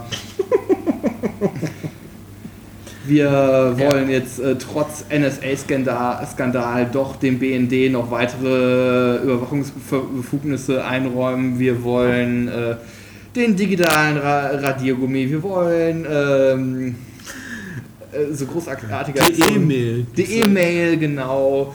Ähm, oder ähm, wir wollen äh, einen einen Meldeknopf im Browser für gefährliche Webseiten. Ähm, und all solche Geschichten. Wir, wir, wir, wir wollen äh, ein bescheuertes, äh, veraltetes, antiquiertes Urheberrecht, was noch aus äh, historischen Zeiten stammt, weiter äh, äh, betreiben. Wir wollen, äh, also ich sag immer wir, das äh, ist so die, die Sicht äh, von Dollar-Regierungen aus den letzten 20 Jahren gefühlt. ja, so kommt es auf jeden Fall rüber, ja. Ja, wir wollen irgendwie, äh, ja, also kontrollieren, also das, das, ich habe das Gefühl, die, die Politik, die versteht auch heute noch nicht, dass, also, was sie da wirklich vor sich hat. Ja. Ähm, das äußert sich auch darin, dass äh, eine, eine Frau Merkel sagt, das Internet sei für sie immer noch Neuland.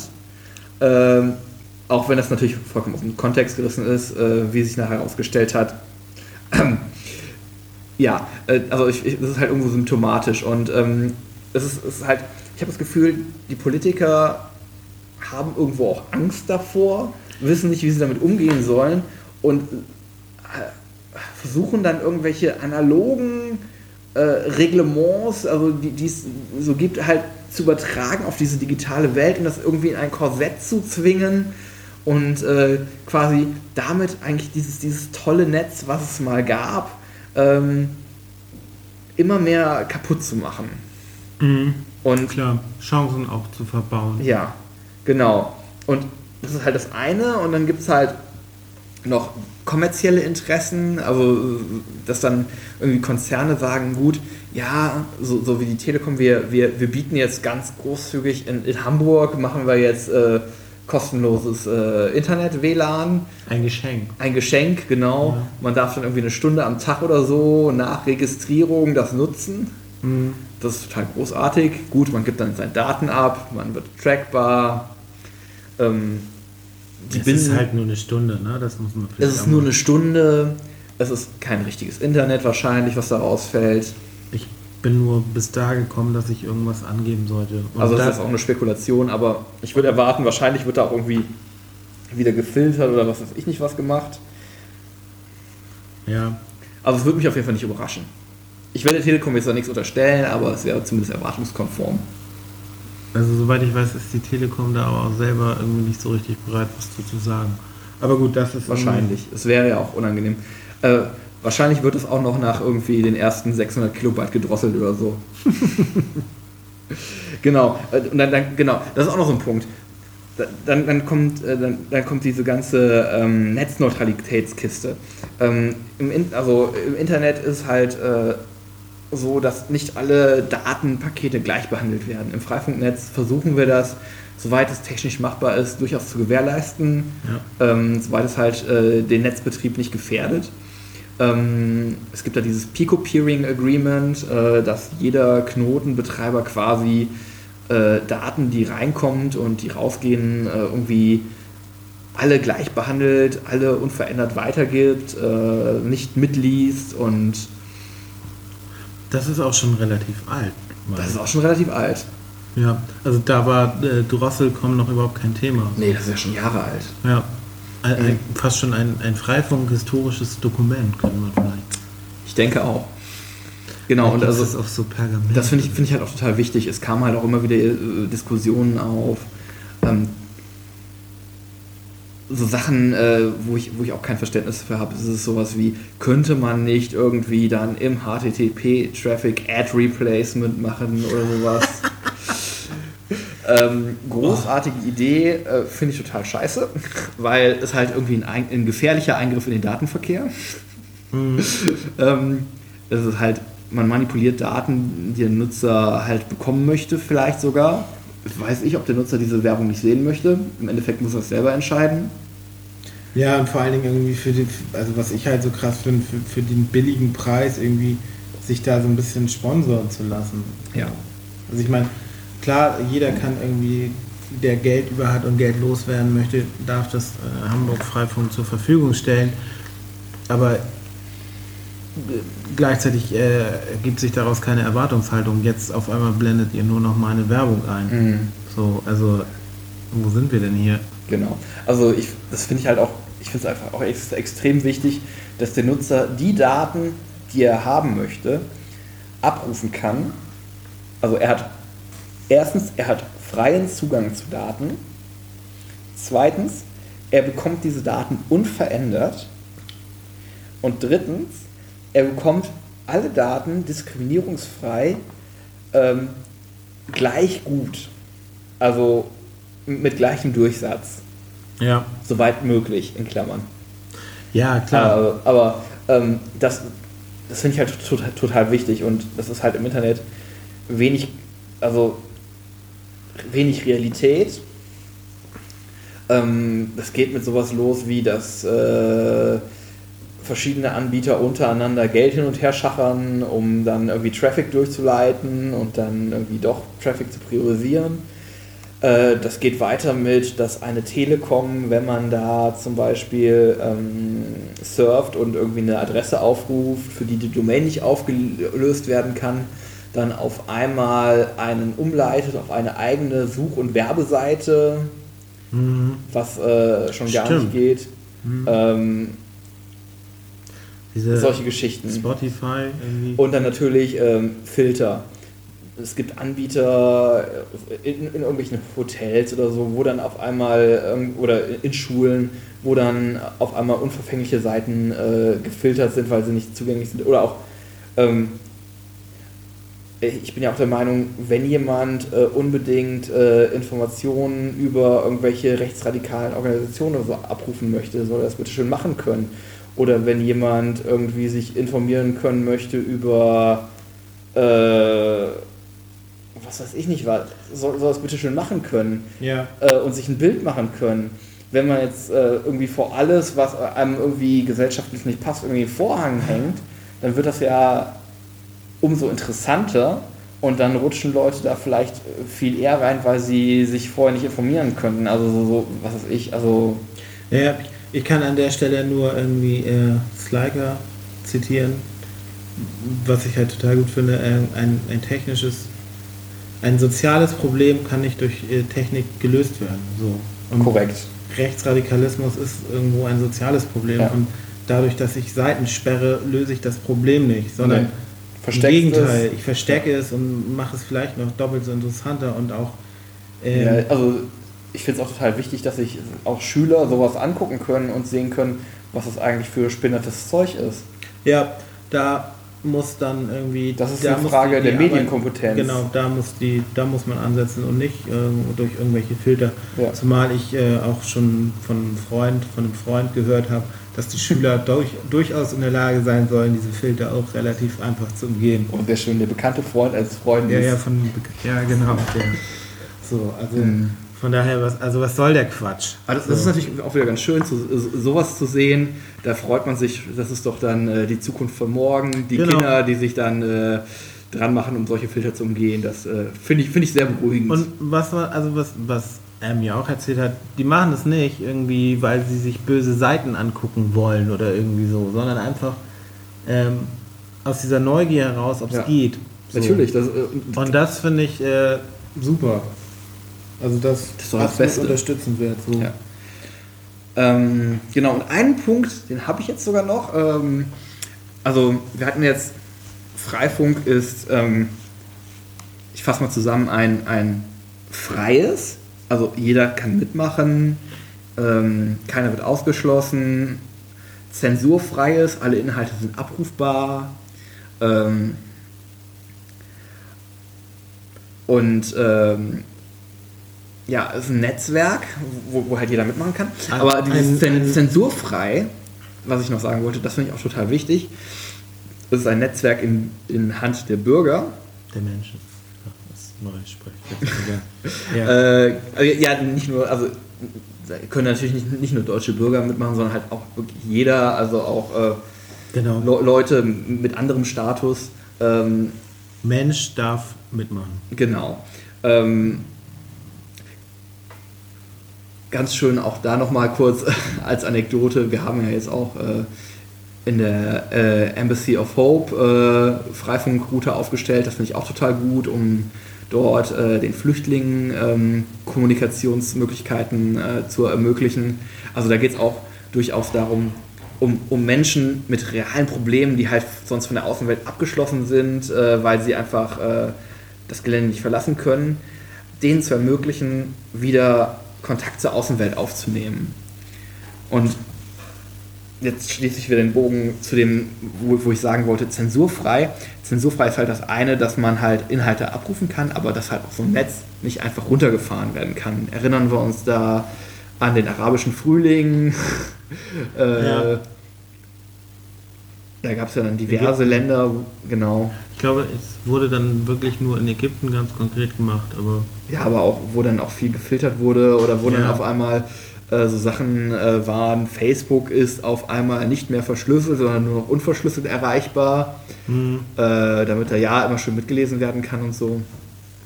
Äh, genau, deswegen sind halt solche Netzwerke auch total wichtig. Gut, ich rechne jetzt nicht damit, dass irgendwie jetzt in den nächsten zwei Jahren hier irgendwie groß, aber äh, die große Koalition anfängt, irgendwie Deutschland runterzufahren, also die Telekom Cloud einfach hoch und runter fahren.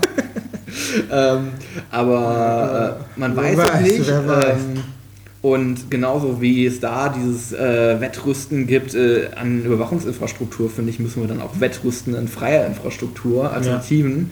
Und ähm, auch vor allem nicht kommerziell, also äh, dass halt da auch keine kommerziellen Interessen hinterstehen, äh, Leuten dann irgendwie Verträge aufzubinden oder nicht jeder darf mitmachen, sondern nur die, die irgendwie Geld haben. Ähm, genau, also das ist so, so im Groben meine Motivation dahinter. Ja, Und das ist, glaube ich, auch das, was Freifunk ausmacht. ja, das, ähm, ich glaube, das kann ich so unterschreiben. Und ich würde jetzt einfach mal sagen, dass wir schon ziemlich lange dabei sind. Wie lange haben wir denn schon? Wir sind jetzt schon bei über zwei Stunden. Oha, oha. Ähm, sicherlich ist zu Freifunk und so weiter, zu Freifunk Hamburg auch noch nicht alles, noch das letzte Wort noch nicht gesprochen. Äh, Wir können ja vielleicht äh, damit abschließen, wie viel, äh, wo wir momentan stehen. Genau, ja, so, so, so News. Genau. Ich, ich weiß gar nicht aktuell. Also gibt es News und, und irgendwie Veranstaltungshinweise und sowas? das können wir natürlich machen, ja. Ja, wollen wir mal machen. Also Veranstaltungshinweis ist natürlich ähm, wie jeden Montag, ist auch kommenden Montag wieder in der Humboldtstraße in den Räumen des Chaos Computer Club Hamburg. Trifft sich wie jeden Montag, wie gesagt, Freifunk. Das ist ein offener Termin, wo gerne jeder hinkommen kann, äh, Fragen stellen kann, sich einbringen kann, Auch einen Router bekommen kann. auch Router bekommen kann, genau, auch mit Problemen hinkommen kann, irgendwie wenn der Router doch mal nicht tut, wieder erwartend. Genau, Ähm, also nicht gleich den Router zu Amazon oder wo immer hin zurückschicken, sondern einfach mal vorbeikommen. Weil meistens kann man da was tun. Genau. Und natürlich auch Leute, die eine Idee haben oder die Firmware Ja. entwickeln Ja. wollen. Die dürfen auch sofort kommen. Oder wenn jemand äh, immer noch nicht weiß, was Freifunk ist, gerne vorbeikommen und sich das nochmal erklären lassen. Genau, wem langweilig ist, wer mal eine Mate trinken möchte, irgendwie kann einfach vorbeikommen. Genau, wir beißen Und nicht. Wir beißen nicht und was auch, was ich immer ganz wichtig finde, je- jeder darf alle Fragen stellen, die er wirklich hat. Ja. Es gibt da auch keine dummen Fragen oder so. Nee, es gibt nur dumme Antworten, die Genau. wir ver versuchen wir aber zu vermeiden. Da sind wir stets bemüht. Genau. Ähm, ein anderer Punkt ist Äh, wir, wir haben noch den Freifunk als, äh, Quatsch, den Freifunk, den Freitag. Freifunk als Freitag. Freifunk Freitag im Attraktor. Genau, Da da. sitzen wir ja heute gerade und der wird nächsten Freitag sicherlich auch wieder stattfinden. ich gehe mal davon aus. Also da sollte man allerdings vorher nochmal entweder auf Mailingliste, Irk-Channel oder so nochmal nachfragen. Das äh, kann schon mal sein, dass da einzelne Termine mal nicht stattfinden. Das wird im Allgemeinen dann aber auch über die Webseite angekündigt und Genau. Der, der Termin ist eher so ein bisschen so ein Techniktreff, so ein, so ein Arbeitstermin. Wobei natürlich, wenn jetzt jemand irgendwie montags nie Zeit hat oder so, er auch gerne freitags vorbeikommen Ja. kann. also da wird keiner weggeschickt. Ähm, wir versuchen da immer auch mal Dinge zu schaffen. Also montags kommt man halt äh, viel zum Reden, Leuten helfen, Router einrichten oder sowas. Aber halt infrastrukturell weiterarbeiten oder so ist halt ein bisschen schwierig. Und dafür haben wir halt diesen Freitagstermin. Ähm, was haben wir noch? Zwischen den Jahren wird es natürlich den 30C3 geben. Äh, Hast, du, hast du schon eine Karte jetzt? ja, eh, natürlich habe ich eine Karte. Nein, es gibt noch keine Karten. Ach, es gibt noch keine Karten. Ach so. Ähm, einfach mal gucken, irgendwann gibt es bestimmt Karten. Äh, da wird es dann auch eine Freifunk-Assembly geben, wo wir auch alle sitzen werden. Und da ist natürlich auch jeder herzlich willkommen. Und vielleicht gibt es auch so das ein oder andere coole Projekt, was man mal zeigen kann, was vielleicht jemand in der Pipeline hat. Zwinker, zwinker. ich habe da was zu schön gehört. Ähm, genau, und für den, für den 30C3 gibt es auch jetzt eine Mailingliste, äh, die ähm, Und mit Mitmach-Wiki. Mittwoch, Mittwoch, mit, mit, Mitmach-Wiki, schweres Wort. Am besten einfach mal auf events.ccc.de vorbeischauen. Da steht sowas. Genau, ein anderer Termin, ich weiß nicht, ob ich den jetzt hier im Kalender, aber mein Kalender ist irgendwie. Ich habe, man könnte sagen, ich habe meinen digitalen Kalender verloren. Oha. Ja, das klingt übel. Ich dachte, in der Cloud geht nichts verloren. Ja, ja, die Cloud hat ihn geklaut, sozusagen. Also demnächst ähm, wird es auch nochmal einen Termin in Harburg geben, wo so ein Freifunktreffen in Harburg im Phoenixviertel eigentlich stattfinden soll. Oh ja. Genauen Termin äh, gibt es auf der Webseite. Und Genau, die Webseite ist http hamburg. Nee, Fre nee freifunk.hamburg.net. Nee, Genau. Hamburg. Entschuldigung. Nochmal, das war jetzt Blödsinn. Http hamburg.freifunk.net. Das ist die korrekte. Genau, sonst fragt ihr einfach irgendwie eine Suchmaschine eurer Wahl, die hilft euch da auch weiter. Genau. Ähm, Was sonst noch? Nö. Ich glaube, das wäre es. Aktuell könnte ja dann immer mit der aktuellen Knotenzahl enden. Aktuell befinden wir uns bei 356 Knoten. Ähm, vielen Dank, Baldo, Gerne. für die Fragen beantworten. Äh, Hat mich gefreut, hier zu sein. viel Spaß beim Hören und bis die Tage.